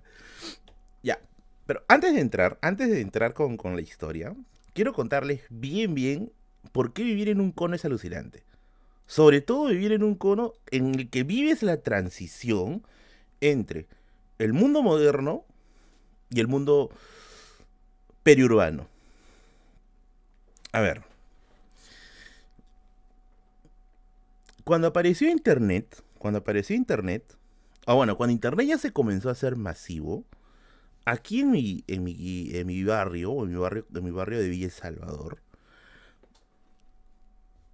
comenzamos a descubrir muchas cosas, ¿ya? Una de estas cosas es la moda. Claro, hasta ese momento, la moda que nosotros interpretábamos como moda era el estilo de vestir así como que de, de, de, de, rapero, ¿no? De hip hopero o de reggaetonero, ¿no? Así, ¿no? Con su gorra cangri, ¿no? Con su este, con su ropita así, con su polito de, Adidas, ¿no? Sus zapatillas Total 90, etc. Sin embargo, un amigo, un amigo, que no voy a decir su nombre, pero le vamos a poner un alias, le vamos a decir Johnny, ¿ya? Un amigo llamado Johnny descubrió el dandismo. Descubrió el dandismo. ¿Saben qué cosa es un dandy? A ver, ¿qué cosa es un dandy? ¿A qué se le llama un dandy? A ver, examen, examen, examen. ¿Qué cosa es un dandy? A ver, vamos a ver. Los googleos más rápidos del lejano oeste. ¿ah? Vamos a enfocar bien la urraquita. Está bien bonita mi urraca. Por un solo he encontrado, carajo. Está bien. Un dandy es una persona que gusta de vestirse elegante. Ojo, no necesariamente vestirse con terno, ¿ya? No necesariamente. Sino vestir elegante, vestir a la, a, la moda parisina y cosas así, ¿ya? Ya. Claro, hay un documental bien chévere de los dandies del Congo. Muy buen documental que yo le he visto y también, también me, ha, me, ha, parecido bien disonante, pero bueno. Este amigo, que al cual vamos a llamar Johnny, era metrosexual, o sea, se preocupaba mucho por su imagen, pero en extremo con su imagen, y quería ser dandy. ¿Ya? Pero al igual, eh, que dice curioso es dandy, curioso es doggy, es otra cosa. Pero al igual que los dandys del Congo, en la que tú tenías que ser dandy con tus recursos limitados que tenías, acá pasaba lo mismo. Exactamente lo mismo. Porque claro, una cosa es ser dandy con la billetera llena. Y otra cosa es ser dandy cuando tienes un montón de cosas que pagar. Y él estaba misio, o sea, no tenía dinero. Pero sabía vestirse. ¿Ya? ¿Cómo conseguía la ropa? Bien interesante. ¿eh? llegó nuestro bot favorito acá de mayores de 18. Curioso, por favor, hazte la chamba. Eh, resulta que él trabajaba de una manera bien sencilla, ya como muchos que hemos estado, que hemos vivido en este, en este distrito.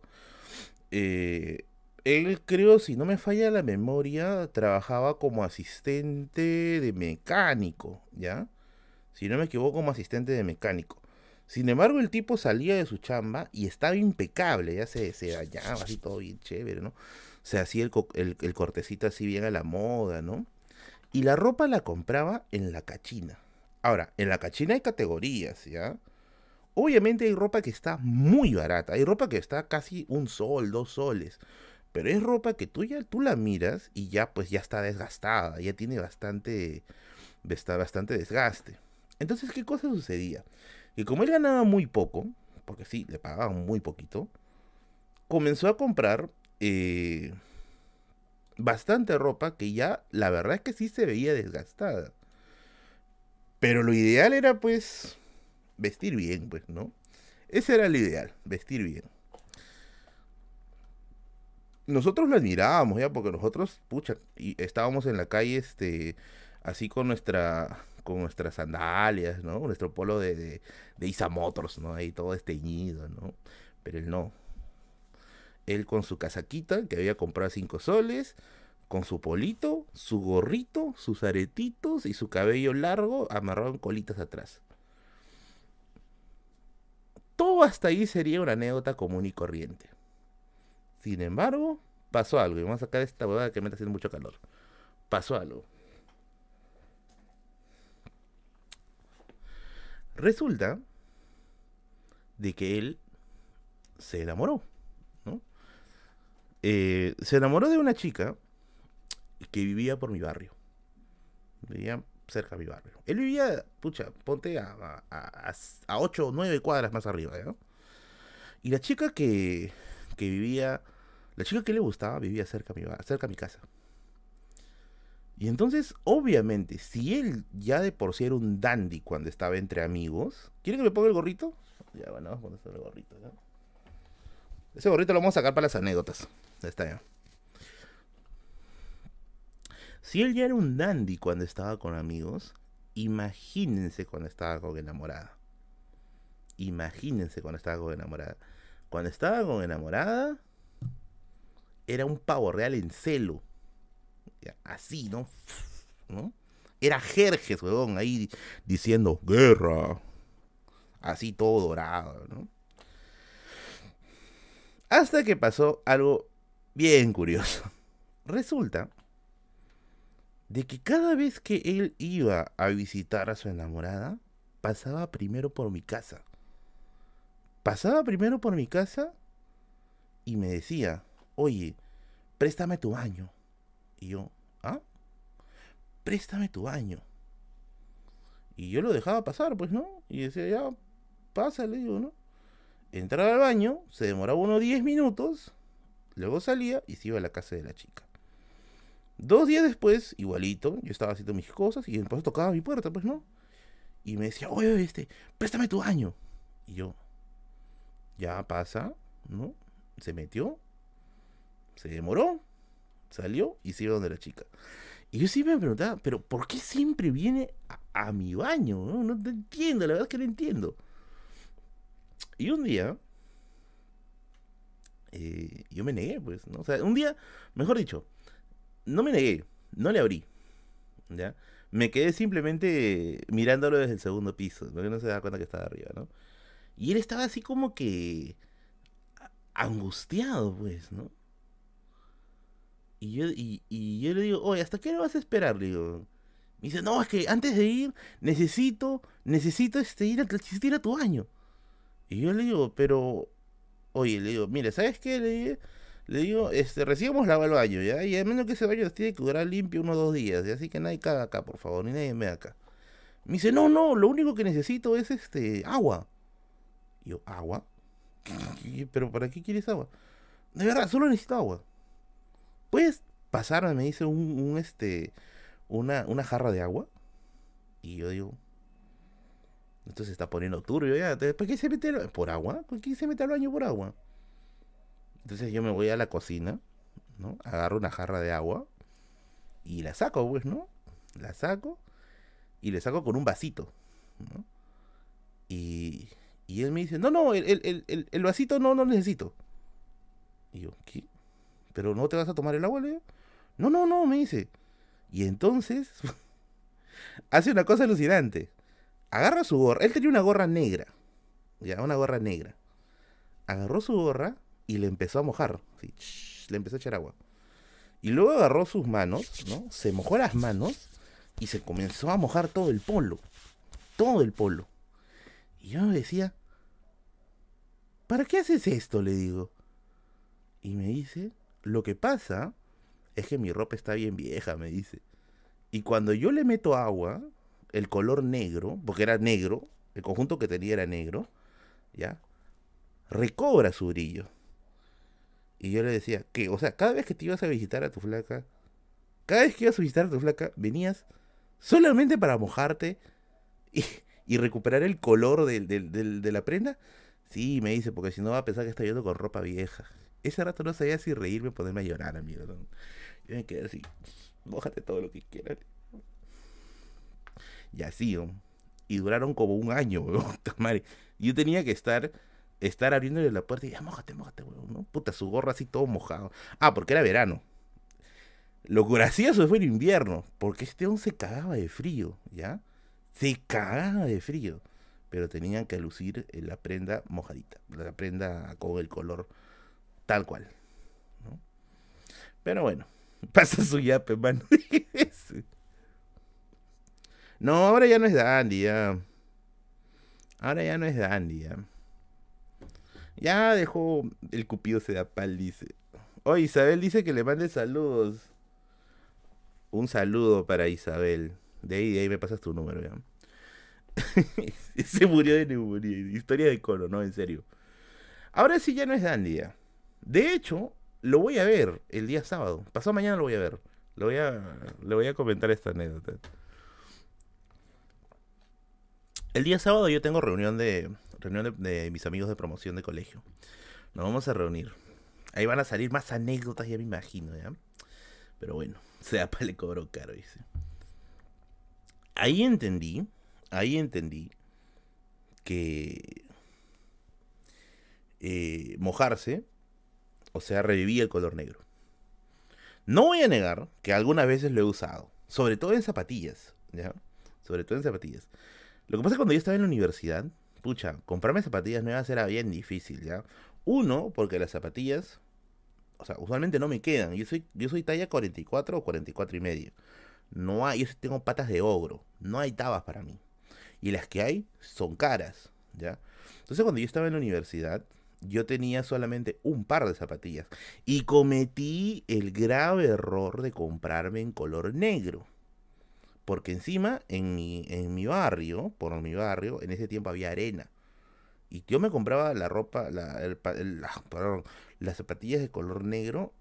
Y eso se volvía pues plomo en, una semana. Y yo me acuerdo que a veces cuando me iba a la casa de mi, de mi pareja en ese tiempo, yo lo que tenía que hacer era tipsazo, ¿ah? tipsazo. ¿ah? Me iba al parque, donde encontraba esos, este, había parquecitos acá en Villasador un tiempo. Y algunos tenían este la, la, manguera del vecino que está ahí este, botando agua. Me iba ahí, me mojaba las tabas y le metía su lavadita al toque y llegaba así. Y ya está. Tipsas, amigos. No van pensando hacer esa vaina. La ropa negra se honguea. Sí, la ropa negra se honguea, eso es cierto. Eso es cierto. Pero bueno, pues son, son estos tips de conero, pues, madre. Estos tips de que no teníamos nada más con qué defendernos. Tip para pobres amigos. Así que a veces yo veo en Twitter estas, este, estas, estas, este, hilos que hacen, ¿no? Comparte tips de pobreza. Y todo el mundo siempre pone, pues, este, ah, echarle agua al champú, ¿no? Eh, juntar los pedacitos de jabón, los que siempre sobran, y, y hacerlo uno solo, remojándolo, ¿no? El real tip de pobreza era que tú mojabas, tú ibas a visitar a la persona que tú querías visitar con las prendas mojadas para que recobre su color. Ese es el real tip de pobreza. Tengo una vez que siempre me visitaba con ropa mojadísima, pero para retomar con sus amigas sí tenía plata, dice. No, sí, amigos, pues así. Yo he vivido, la he vivido. Tips para blanquear chompa blanca que ahora es rosada, dice. Mojado húmedo, húmedo, pues nada así como mojado, pues no qué vas a hacer, pues vas a decir, puta, vengo de, vengo de pelearme con Aquaman, pues no, no sea malo, pues. ¿Qué van a saber de pobreza si nunca has vivido con un solo par de medias? Ah, la miércoles, tú me a acordar, weón, porque una vez pasé un roche con esa vaina. Sí, creo que sí les conté en algún stream. Eh, que yo, este, creo que esa vez no me había... O sea, estaba con las patas que, que olían a bestia, ¿ya? Unas patas que olían a bestia. Y yo me había ido a la casa de mi ex a visitarla. Hace tiempo, será en el año 2012 por ahí. Y estábamos ahí viendo una película en su segundo piso, en su sala del segundo piso. Y en eso llega su tío. Eh, un tío que, al cual le, guardo mucho cariño porque tengo muy buenos recuerdos de él. Y me acuerdo que, que llegó con una caja de zapatillas. Y me dijo, oh Merlín, tengo unas zapatillas que, que me he comprado. Y la verdad es que la verdad es que, que, que no me queda, ¿no? Entonces, eh, no sé si te la puedes probar tú, me dice, ¿no? Te la vendo así a mitad de precio, ¿no? Y yo estaba, con mi cabeza estaba, pucha madre, pero mis patas están oliendo a Chernobyl, weón. Yo le decía, no, no, no, le digo, no, no, no, no, ahorita no. No, que prueba, puta. Lo, entre los dos me hicieron sacar las tabas, soy puta, ya. Estaba, pero así a, a gato muerto en ritual satánico, de verdad, una cosa pero terrible. Terrible. Hay algo parecido también pasó en Polos Azules una vez, ¿verdad? Con un amigo, eh, con un amigo, un saludo para mi amigo Angelito, para mi amigo Angelito. nos fuimos a Polos Azules y, fuimos a comprar unas zapatillas. pues. No, no, fuimos para comprar otra cosa. Ah, Creo que íbamos a comprar este, cosas para el celular. Y se nos dio, dijo, y dijimos, oye, hay que comprar unas zapatillas, ¿no? Y yo me acordaba de que mis medias estaban, pues, este, todo con hueco. pe. O sea, yo decía, no, causa, mis medias están con hueco. ¿Qué va a decir la vendedora? Ese rato me fui a comprar medias, ¿ya? Al toque me fui a comprar medias por allá. Te agarré mis medias, me las saqué, ¿no? Las hice bolita y las boté a la basura porque ahora ya eran insalvables. Me fui donde la chica, las chicas que venden zapatillas al costado de polvos azules, ahí en los bordes de polvos azules. Y, y había una cosa bien curiosa, que tenía, que tenía este, un ventilador que estaba en el piso. Y no sé cómo yo le pregunto, amiga, ¿y por qué tienes un ventilador en el piso si el aire no llega a mí? No es para mí, me dijo, es para los pies. Yo, ah, ya, ahí ya. Dije, ¿no? Pero bueno, siempre hay que estar con medias limpias, amigos, para evitar ese tipo de problemas. Pero bueno. Son las cosas que pasan en este barrio fino. Usualmente en el mercado te pruebas las tabas con una bolsa. A veces uno tiene problemas incluso cuando usa tal con los pies. Mm. Yo siempre me pruebo con bolsa, por si acaso. Oyendo todo esto me siento como un príncipe en el mes York. dice. Llevo un par extra en la mochila. Me limpia uñas, dice. No, antes sí, la- las patas. O sea, yo no sé por qué, pero soy de sudar de las patas. Y tengo que usar talco. Si no, pucha, en, mi, mis- en mis pies viven los pitufos. ¿no? Yo sí tengo que usar talco. Si no, F nomás. Hola, quería preguntarte dónde comprar libros de música, en especial guitarra en Lima, también biografías de músicos peruanos, ya que en Amazonas no encontré mucho. Ándate a la tienda El Grito, está en Girón Camaná, ya, frente a la Plaza Francia y una galería que tiene varias librerías adentro, al fondo, ándate ahí. Eh, la tienda rockera El Grito. Ahí puedes encontrar lo que me estás diciendo, es muy probable. ¿Cuánto mides? 1,75. 1,75, 76, por ahí. Es mi tamaño, soy un oso literalmente. Cuando estoy cenando, dice. ¿Has usado ropa de la cachina? Miren, yo sí he comprado ropa de la cachina, pero no en Lima. Lo he comprado en Tacna. ¿Por qué? Porque a Tacna llegan tallas americanas. ¿Ya? Y entonces yo uso pues esos polos así que son un poquito más anchos. Porque el L, el L de, de Perú es un M. ¿Ya? Y el XL es un L. Entonces, cuando yo compro tallas americanas, sí son las tallas que me corresponden realmente. Si no, no, amigos. Aparte que ser gordo en, Estados Unidos es más chévere, pe. Te ponen, así te ponen apodos pajas, ¿no? Le dicen Fat Joe, ¿no? Bigfoot, ¿no? Que dicen gordo chupar. Es otra vaina. Pero bueno. ¿Usas polos como de, como de hockey? No, tampoco tanto. Te aluciné el tamaño de Hugo Lezama. 1.86. ¿Así? ¿Hugo sabe mide esa talla? No, no, yo sí soy 10 centímetros más chato. Fat Joe. yo sería Big M, Big M, ¿no? No, pero acá no, acá en, en Latinoamérica tenemos otros apelativos, no tan, no, no tan, no tan honorables. En el hueco te dan bolsa para probar tabas, dice. Oigan, ¿verdad? Hablando de eso, la última vez que he ido a... Te lo digo, Christopher. La última vez que he ido a, a Polvos Azules, o compra de libros a Christopher, ¿no? Christopher se ha tirado su plata comprando unas zapatillas. Eh, en Polvos Azules hay... eh, han puesto dos módulos que detectan mercadería pirata, detectan zapatillas piratas. Como que ya para perder un poquito más el miedo. Y de verdad, tú compras alguna taba por ahí, te vas al módulo y te lo detectan. Si es que es este. Si es que es pirata o no. Así que creo que ya está un poquito más confiable. No es mi problema por gastarlo en el fumador. dice. ¿Algún libro acerca de los aportes de la comunidad afroperuana a la cultura peruana y sus costumbres? Revisa, revisa los libros. A ver, si es que es en temas de comida de Rosario Livas Weston, si es tema de costumbres o una historia más del afroperuano, del afroperuano en el Perú, puedes revisar este libro de. ¿Cómo se llama? De Maribela Relucea. Uy, llegó nuestro. llegó nuestro bot. Vamos a ponerle su, su riquísimo ban. Anoten, por favor, jeropas, y no me digan, hoy déjalo un rato más.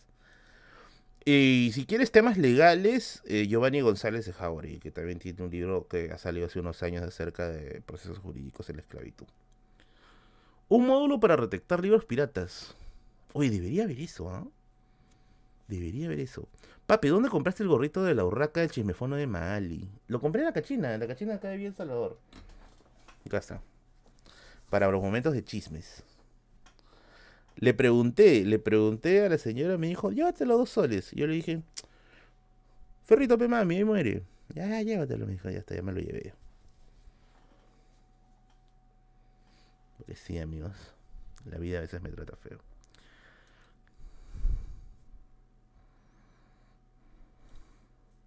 El casco antiapaisis.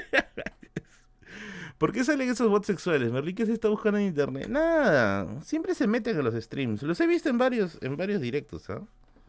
En varios directos. ¿Cuánto le pagas a Curioso? 20 de 20 kilos de longaniza. El urraco de los secretos de Chisme, chisme, chisme, chisme.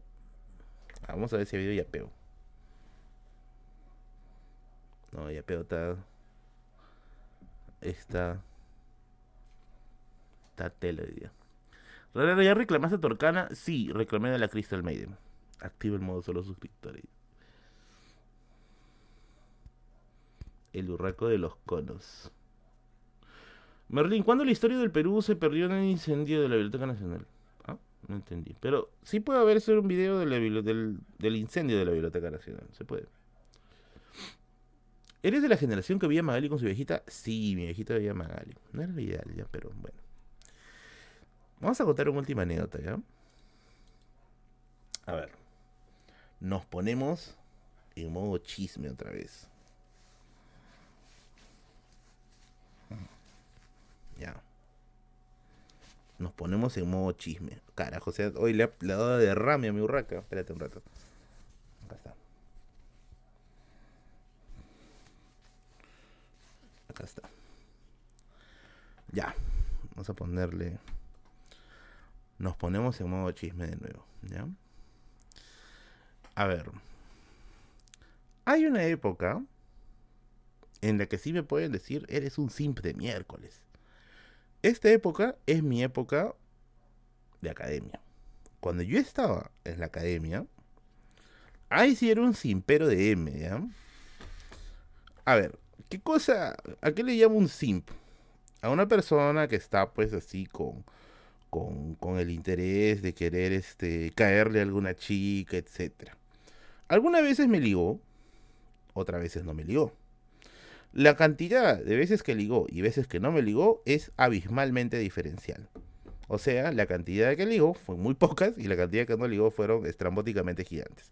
Sin embargo, hay un par, hay un par que nunca me voy a olvidar. Son, son historias cortas, pero que tiene buena enseñanza. Hoy estoy con modo de sopo, ya acá. La primera de ellas, ya, eh, es una chica que la conocí en Saco Liberos, que postulaba a medicina, o no sé qué tengo con los médicos, que postulaba a medicina a la San Marcos. en la biblioteca de Sopois. Eh, que dice viera la época en Berlín era flaco alto. Yo nunca he sido flaco, siempre he sido gordo. Esta chica iba a medicina en San Marcos y era muy, muy bonita. Muy, muy bonita. Era cusqueña y tiene esa belleza cusqueña que tú la, la sientes así como que una, belleza más íntima. era, era muy guapa, muy guapa. Y era muy inteligente, definitivamente. ¿Y qué sucedió? Estudiábamos juntos en Saco Oliveros, en la sede de San Juan de Miraflores, pero esta chica se dio cuenta de que si estudiaba en Saco, ¿ya? si estudiaba en Saco, no iba a lograrlo. O sea, no iba a lograr alcanzar el puntaje eh, necesario para medicina. Entonces, ¿qué hizo? Yo le estaba, entre comillas, ya, trabajando todo el ciclo. Le decía, amiga, te ayudo en historia, ¿no? Porque era bueno en historia. En historia y en RB, era muy bueno.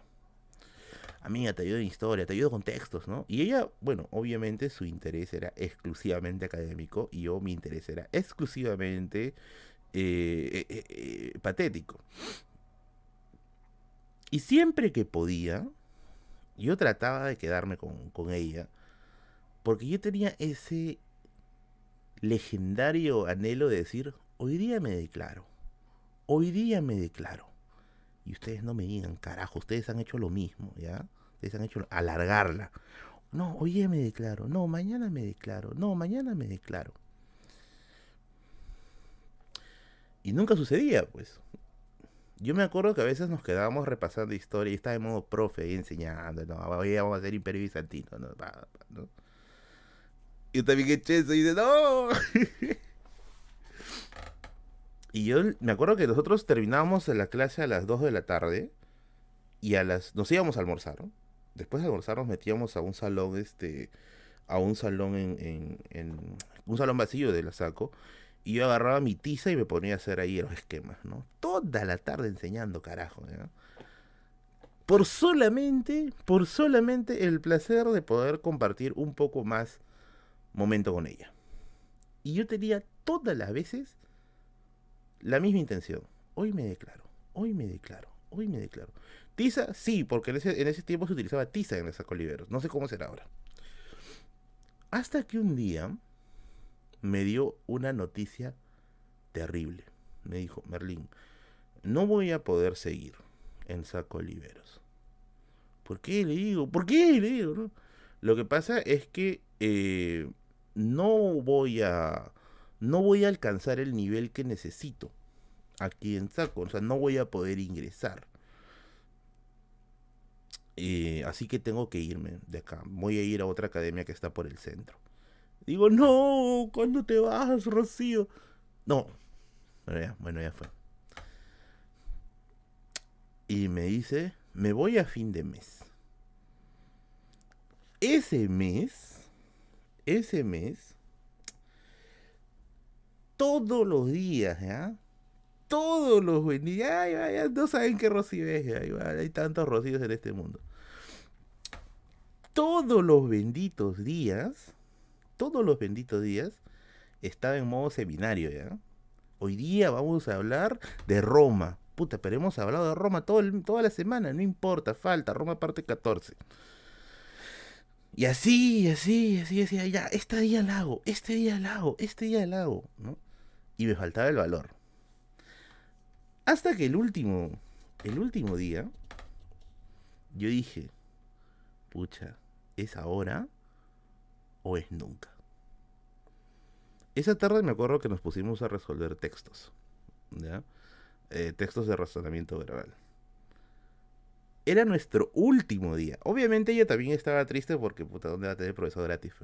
Y yo estaba triste porque, pucha, ¿dónde voy a encontrar una persona así? Me acuerdo que empezamos nuestro seminario a las 3 de la tarde. 4, 5, 6, 6 y media ya me dijo, bueno, ya me tengo que ir y, un gusto, me dice. Eh, un gusto haberte conocido, etc.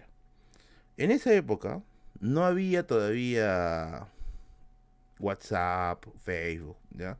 Había correos, correos electrónicos, pero yo ya venía de una mala experiencia de, de, de, querer mandarme por, por, por Messenger de Hotmail. Ya eso ya lo conté en otro no quería volverlo a, no quería volverlo a repetir. Y dije, no, lo voy a hacer. Y le dije, bueno, esta va a ser la última vez que lo vemos, ¿no? Le dije, ¿no? Sí, me dice, porque de aquí yo ya me voy a, me voy a, a estudiar a otro lugar, ¿no? Ya. Oye, pero es tarde, le digo, ¿no? Este, no sé si, si te puedo acompañar hasta, hasta, hasta tu casa, ¿no? Ah, ¿de verdad? Me dice. Sí, le digo. Ah, bueno, porque vive en un lugar un poco peligroso, ¿eh? Normal, le dije.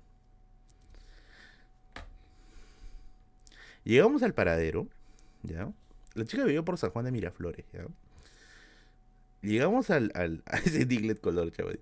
Llegamos al paradero y, y todos los carros que pasaban estaban llenos, ¿ya? Si yo hubiera tenido plata para pagar un taxi, yo lo hubiera pagado, ¿ya? Y yo estaba en el paradero así sudando, así, ¿no? ¿Sí, ¿no? Ah, le tengo que decir, ya le tengo que decir, ya le tengo que decir. Y obviamente no se daba la, la, la, oportunidad porque no tenía el, el valor, ¿ya? Hasta que llegó y me dijo, oye Merlín, me dice, ya va a ser bien tarde para ti. Me dice, no, mira, ya son las 7, porque ya eran las 7 ya. Ya son las 7. Eh, y tampoco quiero perjudicarte, ¿no? Y yo le digo, no, no, no, no, no, le dije, no me perjudicas, le dije, no, yo te voy a acompañar a tu casa porque eso es lo que te había, te, te había prometido. Y entonces llegó un carro que estaba lleno, ¿ya? Ella se, se subió y, y, ella me miró como diciendo, ¿cómo vas a subir? O sea, me miró con esa cara diciendo, ¿cómo ahora vas a subir? Oye, a mí no me, no me importó. Yo literalmente me quedé colgando así de la puerta, ¿ya? no estaba tan gordo como ahora, pero estaba también gordito, ¿ya? Me quedé colgando de la puerta en un viaje de una hora, una hora, bajándome cada 10 minutos para poder dejar bajar a la gente, ¿ya? Hablándole. ¿Se imaginan? Lo incómodo, lo incómodo. Y yo decía, y en mi cabeza estaba, puta, sí me voy a mandar, ¿no? O sea, colgando de una combi, o sea, que, que si es que me dice que no, ¿qué hago? Me suelto, ¿no? Y me lanzo, ¿no? Así me quedé. Al final, puta, vivía al fondo, al fondo, al fondo, al fondo. Llegamos hasta allá, la compañía a su casa y el lugar se había sido bien jodido. Bien, bien jodido. Finalmente me despedí, no hice nada más. Me acuerdo que me despedí eh, le, le, saludé y dije, bueno, espero que algún día nos, nos volvamos a ver, ¿no? Ah, sí, gracias, me hice por acompañarme. Me quité, oiga, de verdad, no les miento, era un lugar peligroso, pero me fui caminando como siete cuadras así porque no tenía ganas de nada, ¿ya? No tenía ganas de nada, de nada. Me fui así agarrando mi mochilita, así, ¿no? Caminando. Yo creo que hasta los pirañas sentían compasión. Decían, ¿por qué le vamos a robar a este huevón? Ya, ya perdió hasta su alma, ya. ¿Qué le vamos a robar, huevón? Y ahí quedó. Eh, años después, le encontré en Facebook. Tan. tan bella como la recordaba, ¿ya? La encontré casada y con dos hijos. Así es. Terrible pipi pipi. Pero así pasaron las cosas. Pero bueno, Rocío vuelve. ay, ay, ay. Bueno. Efectivamente es cine. Pero bueno. Estás tan bella como el día que te vi despedirte de Saurión, carajo. Pero bueno.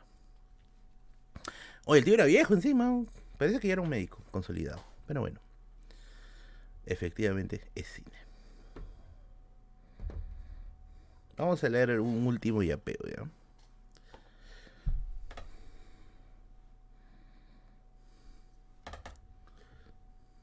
Simposaurio.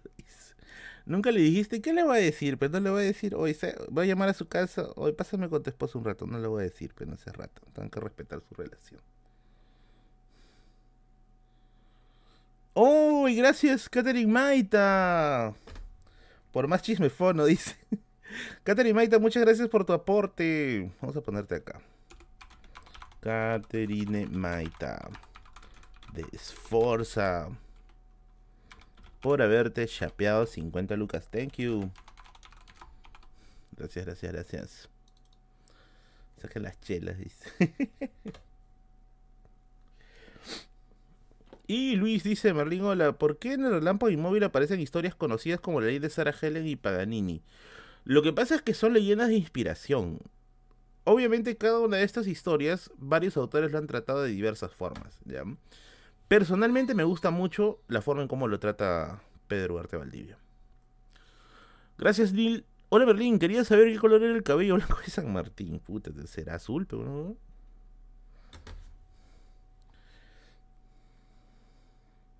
Mira, yo para ser bien franco, yo creo que ese. Ah, sí ingresó, sí ingresó.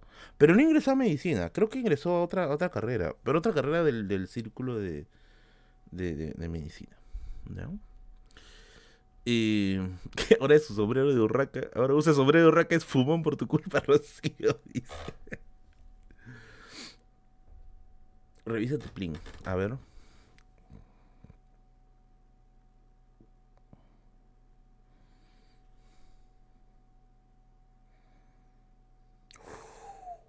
Oh my god. Hoy, hoy, día ya empezó a brillar otra vez el sol, caramba. Thank you, Paul. Vamos a poner acá.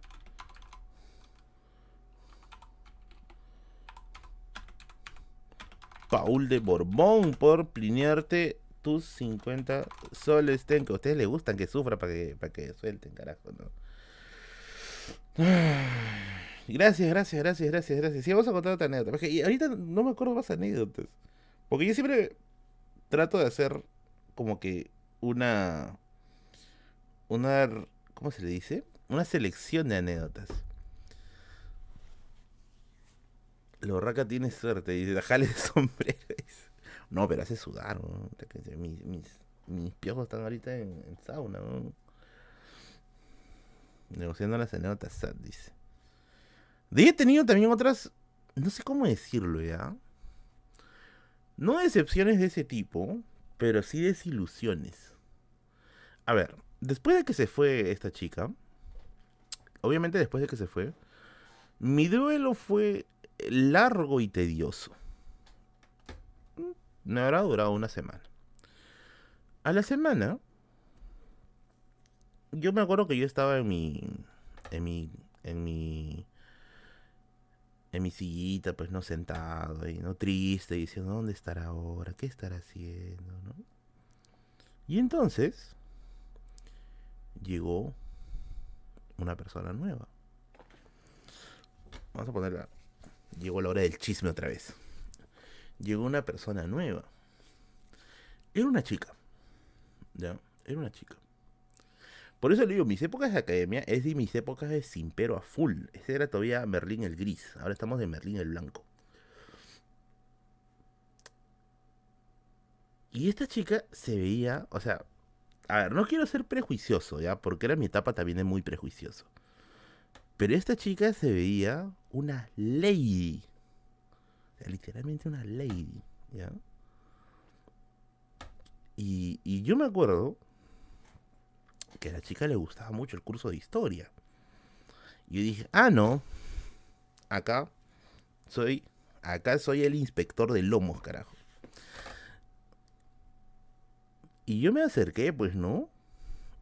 Y, y no le hablaba todavía porque quería esperar hasta, hasta la hora del receso. Pero en eso, o sea, nadie, nadie, para nadie le había sido... Eh, indiferente su llegada. Y yo decía, ¿no? Se ve una chica sofisticada. Se ve una chica refinada, ¿no? Parecía como una de esas chicas hipsters. ¿No? Yo decía, wow, o sea, se ve, se ve como una Amelie, como en la película. Y resulta que mi profesor de literatura, que era un pendejo, ¿ya? Le dice el habla al toque, pues. Y parece que él también ha pensado lo mismo, ¿ya? Y este profe le dice, pues, a ver, vamos a buscar a alguien que pueda, este, participar en la dinámica, ¿no? Y le dice, tú, ¿no? Y le señala a ella. ¿Qué tipo de música escuchas? Y aquí es donde vino, pues, el, el detalle, pues, dijo. Yo escucho papá Chacalón, pe profe, dice, ¿no? La Real. Y yo, ¿ah? todos nos quedamos, ¿qué? ¿Qué? ¿Qué? ¿No? ¿Lo dijo ella o...? Y, y, y, lo primero que pensó el profe era que le estaban tomando el pelo, ¿ya? Porque de verdad, era una, chacalonera hipster. Y, y, le preguntó, pues, ¿no? Ah, ah, ya, dice, bro. Y... ¿Y, y, qué, qué, exponentes del género? Porque el profe sí, sí, sí se alucinaba, pues, que era puta Ovidio, pues, ¿no? y, dice, no, pe, me gusta Toño Centella, Papá Chacalón. No sé qué más empecé a mencionar, ¿ya? Y resulta que la flaca era recontra barrio, weón. Era recontra barrio. Ese rato ya te olvidabas todo, ya. Dije, uy, ¿qué fue? De hecho, ella le gustaba más estar con amigos hombres que con amigos mujeres. Era completamente ajena a la idea que uno tiene de una chica femenina. la chica era su, su forma de, actuar era así bien al estilo así, ¿no? parecía que en cualquier momento te, ibas a, te, iba a sacar unas chelas y te iba a decir, oh, cabrón, hay que chupar, ¿no? Vamos a chupar para ser maldito. Y yo dije, pucha madre, qué raro, dije, qué raro, ¿no? Pero era bien chévere. Eso sí debo decir. Después se convirtió en nuestra amiga de nuestro grupo. Ya era bien chévere. No sé qué será de ella. Y ella sí no tengo ni la menor idea. ¿ya? No sé qué será de ella. Pero bueno, ya ahí, ahí quedó. Ahí, ahí, ahí creo me murió mi etapa de Simbia. Porque ya era demasiado jodido. Era demasiado jodido. Mi etapa de Simp, a ver, en mi etapa, a ver, estas son mis etapas de, la vida de Merlín. De primera a tercer año de secundaria era mi etapa en la que sufría bullying. De cuarto a quinto es mi etapa en la que más bien yo creo que hacía bullying. La etapa de la academia es mi etapa de simp al máximo. Y en ese momento estaba, pero así, como, como el Cid campeador con la espada afuera los dos primeros años de la universidad era mi etapa de Merlín DBA, Merlín de, ultraderecha. Los dos años siguientes era el otro extremo, era el Merlín más de izquierda. Y de ahí en adelante ya es el Merlín síntesis. El Merlín que ya aprendió más de sus errores, de que entendió los radicalismos, de que los radicalismos se deben extirpar. No se queda hablando de eso con un sombrero de burraca. Pero bueno, y ahorita estoy en mi fase ecléctica. Ya no me pongo condiciones. Si quiero escucho Blackpink y más rato escucho a, Chopin, pues, ¿no? Así estoy. Pero bueno, actualmente estoy... Actualmente mi etapa es mi etapa de... ¿Cómo le puedo decir? Mi etapa de síntesis. Es mi etapa de síntesis. ¿Ya? El Berlín de es la mejor opción. No, sí, yo sí eran... Eh, ah, me avergüenzo mismo de mi... De mi propia, de mi propia etapa de BA. Pero bueno. Ahora sí. ¿Qué dice? Gracias a Berlín conozco a Kio y por eso la quiero a este tremendo pajero. Bueno, ahora sí, nos vamos. Nos vamos, nos vamos, nos vamos. Porque Merlín tiene que descansar. Bueno, síntesis Sim Camufla dice.